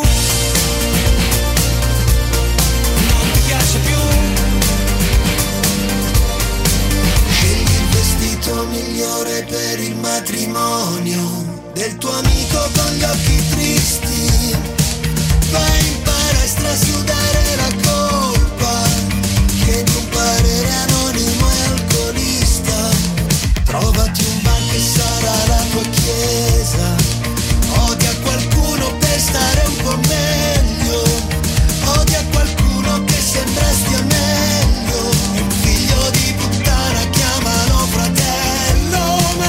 solo io. Non so chi mi credevo. Volevo fare il cantante delle canzoni inglesi, così nessuno capiva che dicevo. Vestirmi male, andare sempre in crisi, e invece faccio sorrisi ad ogni scemo. Sono sincero, me l'hai chiesto tu, ma non ti piace più. Piace più. Abbassa la testa, lavora duro, paga le tasse, buono buono, mangia bio nei piatti in piombo, vivi al paese col passaporto. Ascolta la musica dei cantautori, fate un tattoo, esprimi opinioni e anche se affoghi rispondi sempre tutto alla grande. Però di te mi importa veramente, al di là di queste stupide ambizioni. Tuo colore preferito è il verde, saremo vecchi indubbiamente, ma forse meno soli.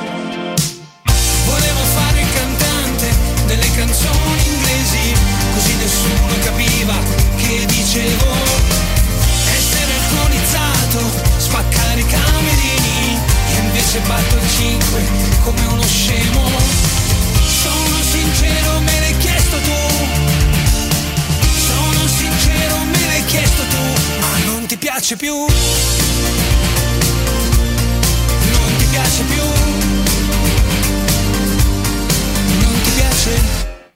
Italoscopie sur RVVS 96.2 et sur Top Italia. Nous sommes en compagnie de Bruno Rossetti, auteur euh, et conférencier qui s'intéresse euh, à l'histoire de ses racines euh, et des navires transatlantiques grâce à ce parcours familial à, Saint-Nazaire.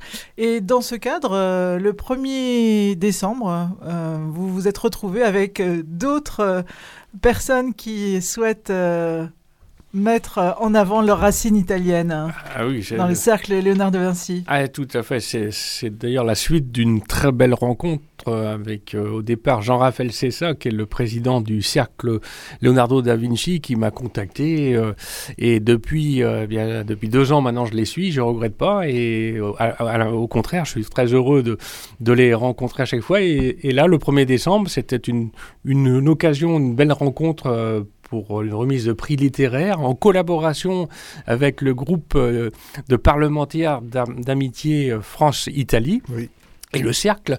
Et, et tous ces... On s'est retrouvé dans une ambiance chaleureuse, dans une ambiance festive. Dans, dans- dans une ambiance dans les salons de la- de l'Assemblée nationale dans les salons de l'Assemblée nationale, et c'est l'occasion d'échanger, de parler de, des gros projets. euh, Quand même, du coup, le, le projet là, qui, qui, va se, qui arrive en phase conclusive, c'est la construction du monument, euh, du mémorial lié à l'immigration italienne à Nogent-sur-Marne, euh, qui est euh, vraiment Qui est dans, bien dans- dans- avancé, qui est bien avancé. qui est bien avancé. L'inauguration aura lieu euh, l'année prochaine, en 1924. Alors, curieusement. Alignement encore- des étoiles. Ah, ben, hein. ben oui, curieusement, parce que ça. choses, En hein. Mais oui, 2024. Oui, oui, oui, oui, alors c'est vrai. c'est- 2024, c'est voilà, voilà, c'est- la Little Italy de Lapsus, euh, Bruno, Oui. qui a dit 1924. Par- pardon, ah oui, le centenaire par rapport Ah à oui, c'est ça. 1924 C'est pour ça. arriver à Philippe qui 2024. Et, et- et c'est, euh, oui, l'alignement d'étoiles, c'est bon, ce centenaire de cette Little Italy de Saint-Nazaire, c'est le centenaire euh, pour le Tour de France de la première victoire d'Octavio Bottecchia et donc ce départ euh, de Florence euh, l'année prochaine. C'est quand même un sacré événement planétaire.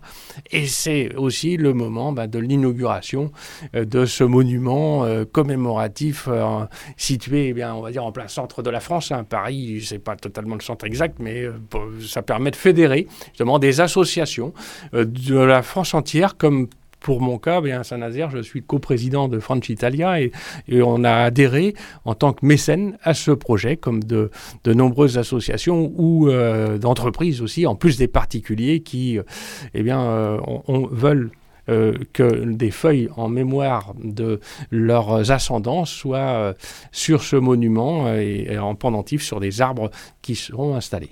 Il y avait donc il y avait la remise des prix littéraires Oui. euh, en, en présence de Alberto Toscano, Ah qui, bah oui. qui est euh, président du jury. Ah ben, c'est c'est ça, c'est une, une ambiance euh, assez extraordinaire parce qu'Alberto, ben, dès qu'on l'écoute, euh, il est passionnant comme personnage.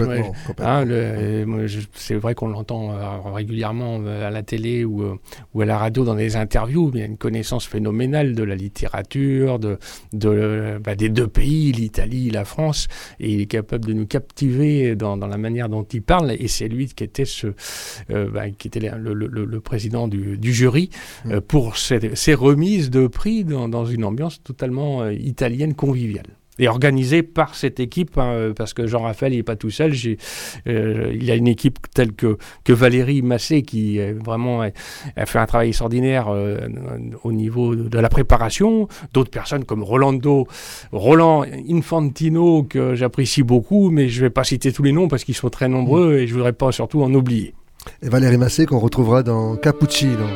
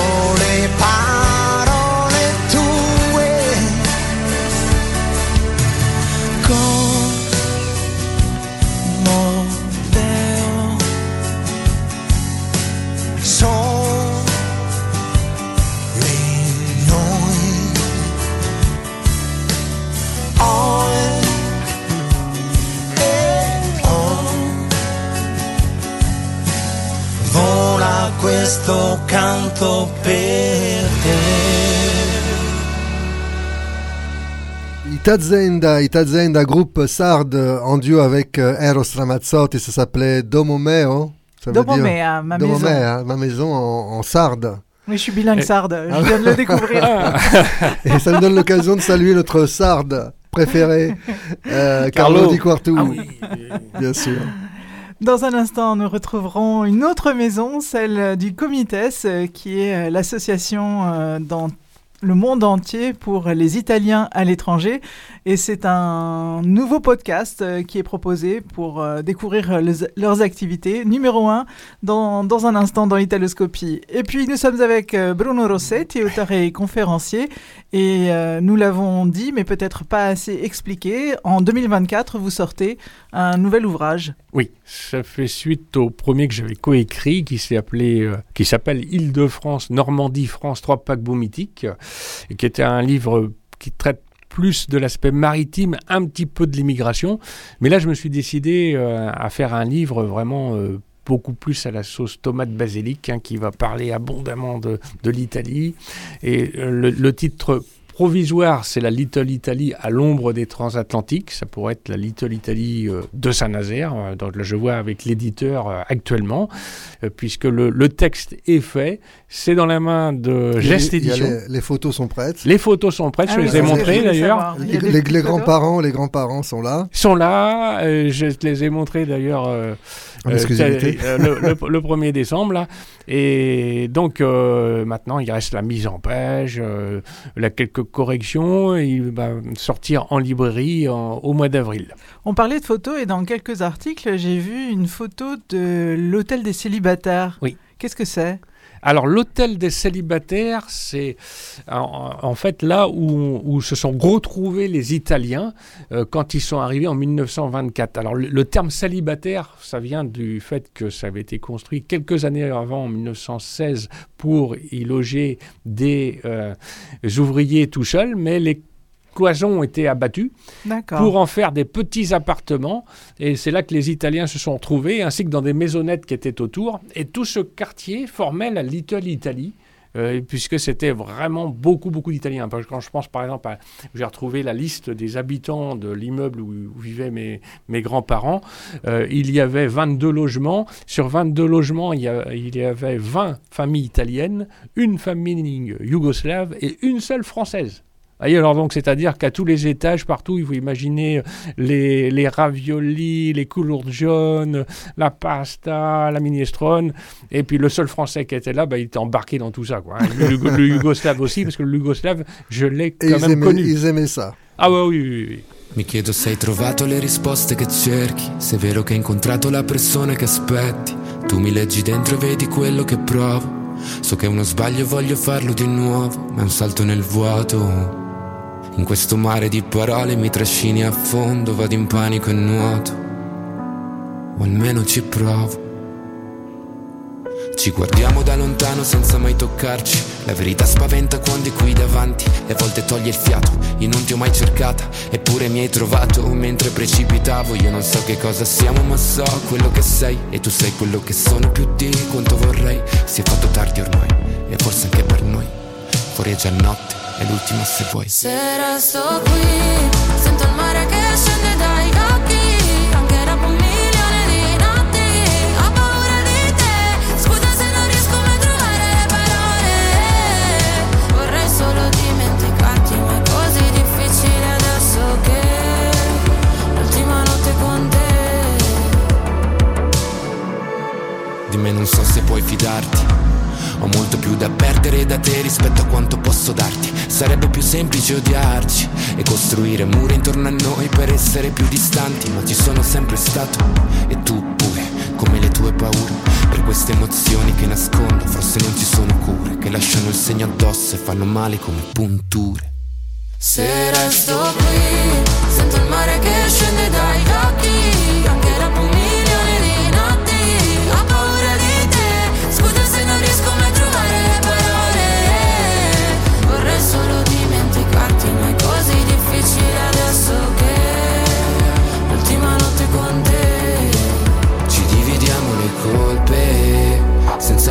saperci nascondere. Cadiamo a pezzi una volta ancora fino a che di noi resta solo polvere. Se scende il mare dagli occhi per un milione di notti quando te ne vai È un altro nodo da sciogliere.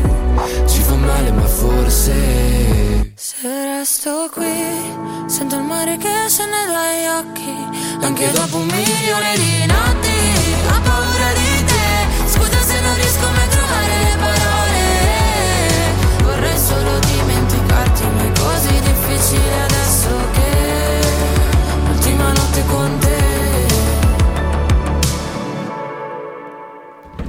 Italoscopie sur RVVS 96.2 et sur euh, Top Italia. Cette émission touche euh, presque à sa fin. Nous voulions remercier Antoine Angelelli pour son intervention, euh, la Coupe Davis notamment, et puis sa grande passion pour Dalida. Merci Bruno Rossetti d'être venu jusqu'à nous dans, dans les studios d'Italoscopie. Ah, eh bien, merci à vous de m'avoir accueilli. Et la prochaine fois, c'est nous qui venons à Saint-Nazaire. Ah, Ah ouais, ah, il y a plein de belles choses à, à Ah, voir. Italoscopie à l'ombre des transatlantiques. Ah, ça, oh ça sonne bien, je trouve. hein. Ah, Je oui, Ça sonne très bien, oui. Attends, je vais faire le bruit de la mer. Ça, ah, ça sonne terriblement avec, avec un parfum d'Italie. là. On vous accueille les bras ouverts. Tu sais qu'Italoscopie se déplace dans toute la France. hein. On était à Marseille, euh, un peu partout. hein. À Dijon. À Lille. Oui, à Dijon. et même tu me disais en Italie, à San Remo. À San Remo, ah, bien sûr. magnifique. sûr, ouais, ouais. Merci à Philippe Marand d'avoir assuré la technique. Et merci à toi pour, ce- pour cette animation et cet invité qui est très passionnant. On se, se retrouve pour euh, le Comité Café juste après le dernier titre de Colapesce di Martino, DDLS. Architettura. C'est ce qui tourne en ce moment sur les radios italiennes. C'est un des tubes euh, du moment. Sesso e architetture. Et alors? E allora, cioè, e allora c'est quoi la descrizione? Ah, ah, sentiamo. Sentiamo. Ciao. Ciao a tutti. Ciao, ciao, ciao, ciao, Bruno, ciao. ciao.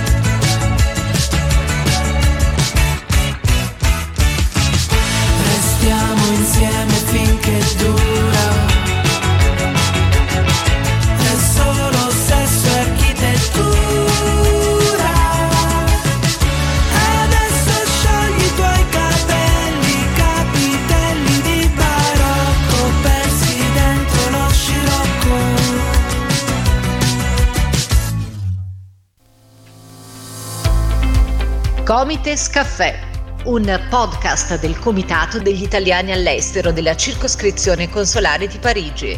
Chi siamo, cosa facciamo, cosa possiamo fare insieme? Benvenute e benvenuti alla prima puntata del Comites Caffè. Io sono Letizia Capitanio, consigliera del Comites, e oggi cercheremo di rispondere insieme alla domanda chi siamo? I Comites sono un ente della Repubblica Italiana e l'acronimo significa Comitato degli Italiani all'estero. Il Comites di Parigi si preoccupa di tutti gli italiani della circoscrizione consolare di Parigi, che è piuttosto ampia.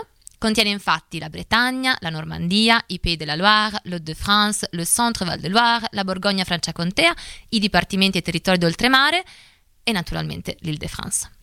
Nella nostra circoscrizione consolare ci sono centinaia di migliaia regolarmente iscritti all'AIRE, anagrafe degli italiani residenti all'estero, più migliaia di italo-discendenti, più altre migliaia di italiani che pur vivendo in Francia non si sono ancora iscritti all'AIRE. Insomma, una comunità molto ampia, radicata in più generazioni, dinamica e molto attiva.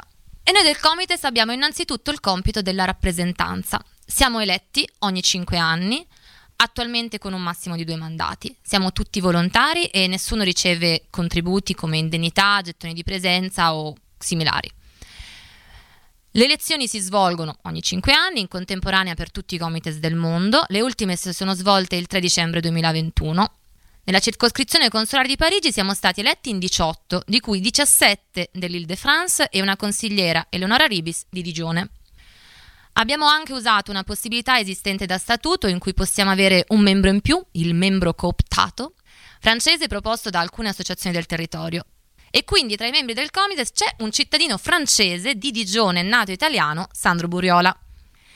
Nel mandato precedente, per esempio, c'erano eletti della Bretagna, come Michele Ciocci di Camper, della Borgogna Franciacontea, come Vincenzo Cirio di Digione.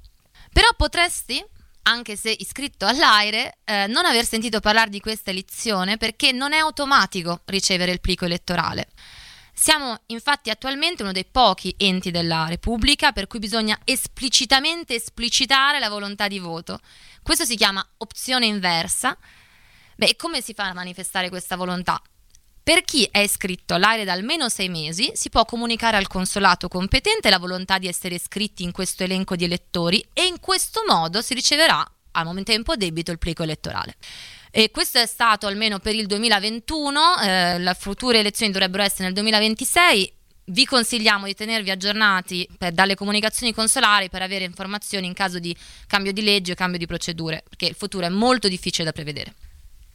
Tra i membri del Comites di Parigi ci sono attualmente 7 uomini e 12 donne, con profili mh, molto insoliti storicamente perché siamo per la maggior parte adulti lavoratori attivi e solo due dei nostri membri sono, beati loro, in pensione. La maggior parte di noi è nata e cresciuta in Italia, ma non solo, a parte il consigliere Bruriola che eh, è cresciuto in Francia, c'è anche il consigliere De Luca che per esempio è nato in Svizzera e la consigliera Letizia nata in eh, USA.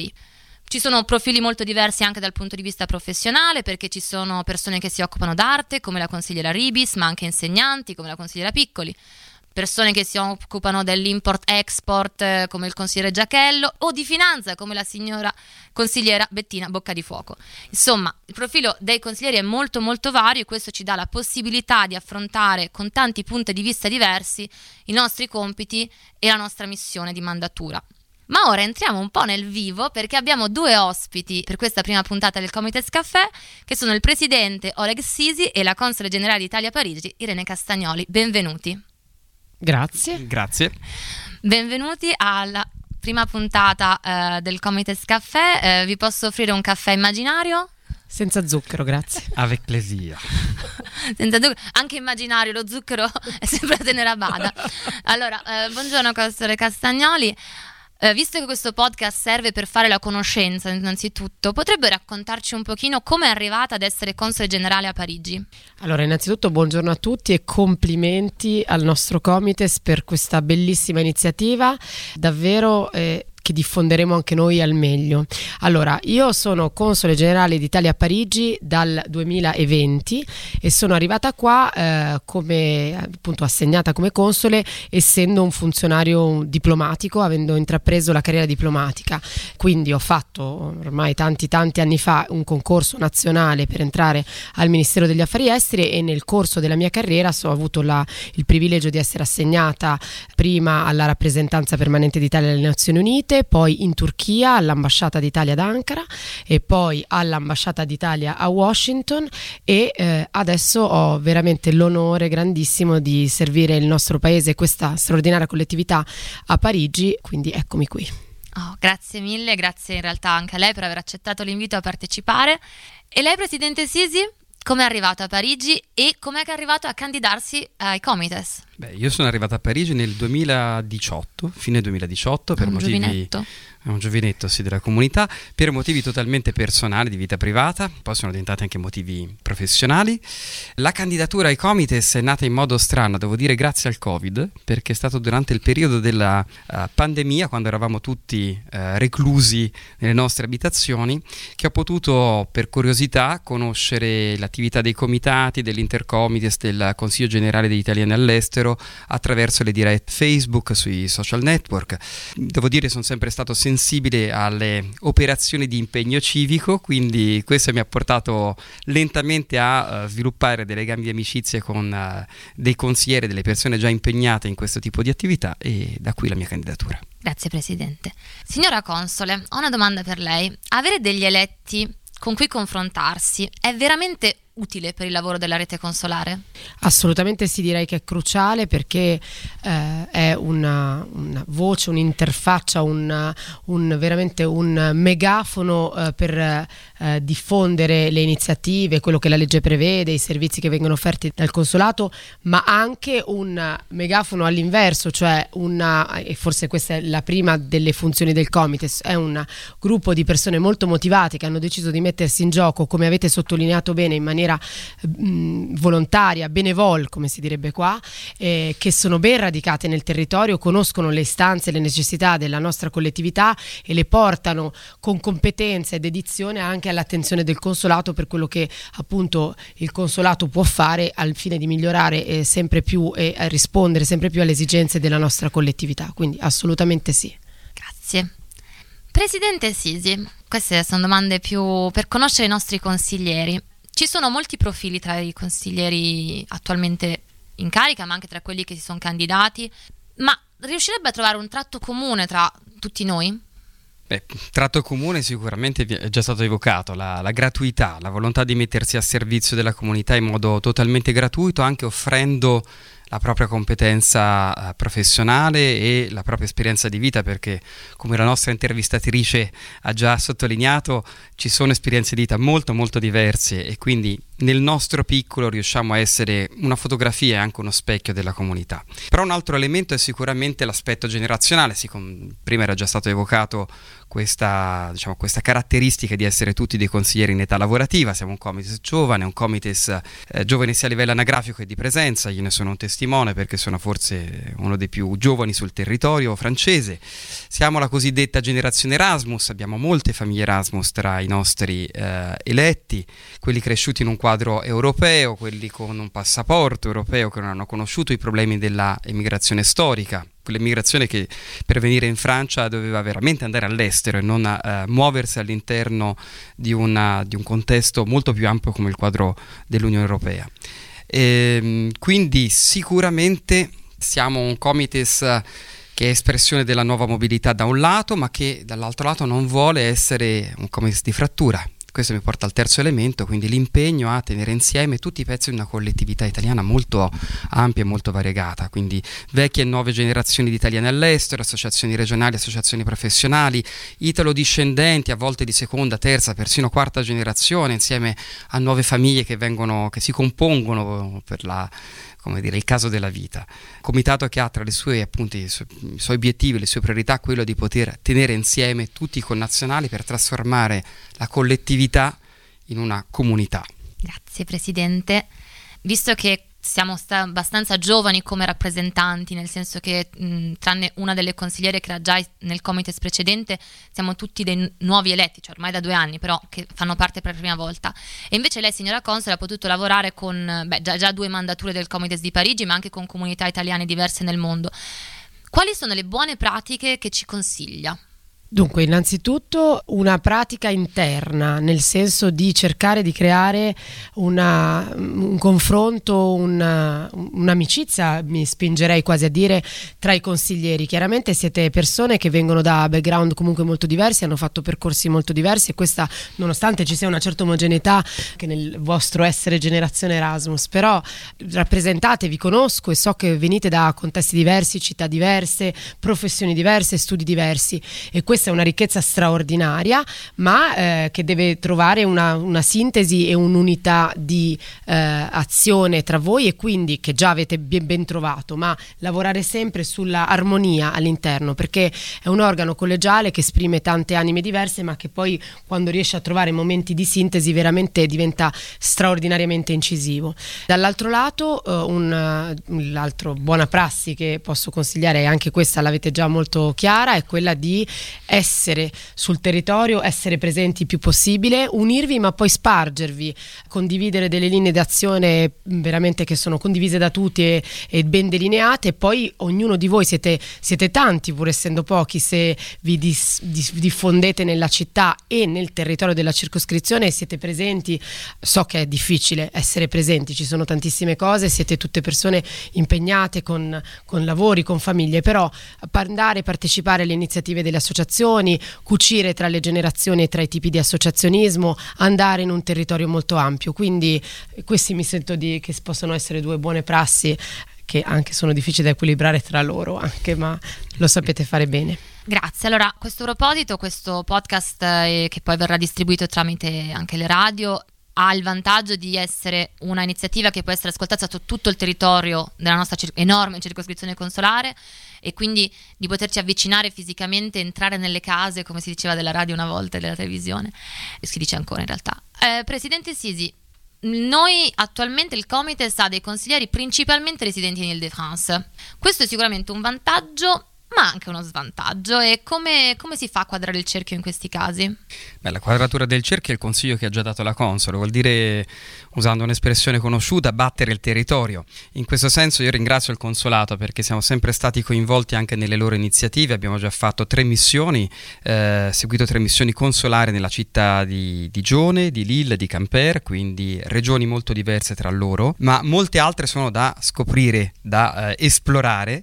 Eh, conosciamo per esempio l'attività delle ehm, associazioni che sono nelle città di Rennes, ci sono italiani anche a Orléans, insomma il nostro territorio come l'abbiamo anche detto prima è molto grande, 47 dipartimenti, eh, senza contare ovviamente i dipartimenti eh, che sono magari veramente lontani come quelli di- dell'oltremare, Ehm, però l'obiettivo è quello di riuscire veramente nei prossimi tre anni eh, del nostro mandato a poter essere capillari nella presenza appunto sul territorio all'incontro con tutte le comunità, con tutte le associazioni, perché è dalle associazioni che verranno poi fuori i futuri candidati. Quindi penso che il primo compito di un comitato è quello già di garantire una successione. Grazie. Faccio l'ultimissima domanda al eh, presidente Sisi. So che recentemente, proprio per adempiere al nostro lavoro anche di informazione su più, più globale possibile, è stato lanciato dal Comites di Parigi un nuovo portale. Se può parlarcene brevemente, così i nostri ascoltatori possono sapere e essere informati. Beh, un nuovo portale che ha sempre però lo stesso indirizzo internet, quindi siamo sempre www.comitesparigi.fr, è uno strumento di informazione che vuole democratizzare soprattutto quelle informazioni essenziali per vivere in Francia, quindi è una sorta di vademecum per i, i nuovi cittadini, i nuovi italiani che arrivano in Francia, ma non solo, è anche un modo per ricordarci alle volte i nostri diritti e doveri nei confronti sia dello Stato italiano che dello Stato francese. Ci sono molte informazioni organizzate in forma di domande e risposta, questo per renderci anche più facili nella lettura e eh, essere un po' di supporto magari al linguaggio istituzionale che è comunque presente sul, sul web perché io ricordo anche tutta l'informazione che viene già fatta dal sito del consolato e tutti i siti legati al Ministero degli Affari Esteri. Però una parte che alla quale tengo in modo particolare, teniamo tutti, è, la nostra mappa. Il fatto che noi siamo riusciti a uh, censire tutte le associazioni del territorio, perché grazie alle associazioni, come dicevamo prima, riusciamo a entrare uh, anche in questo senso nelle case degli italiani di Francia ed è un modo uh, di organizzare delle informazioni da un lato, delle competenze e tante potenzialità da mettere in rete attraverso appunto il nostro portale. Grazie, grazie Presidente, grazie signora Console Castagnoli, grazie ai nostri ascoltatori, per, speriamo di avervi dato un po' di curiosità sul Comites e seguite anche le prossime puntate in cui parleremo non più di chi siamo ma di cosa facciamo e che cosa possiamo fare con voi. Alla prossima puntata! Comites Caffè, un podcast del Comitato degli Italiani all'estero della circoscrizione consolare di Parigi. Chi siamo, cosa facciamo, cosa possiamo fare insieme? Italoscopie, l'Italie en version française.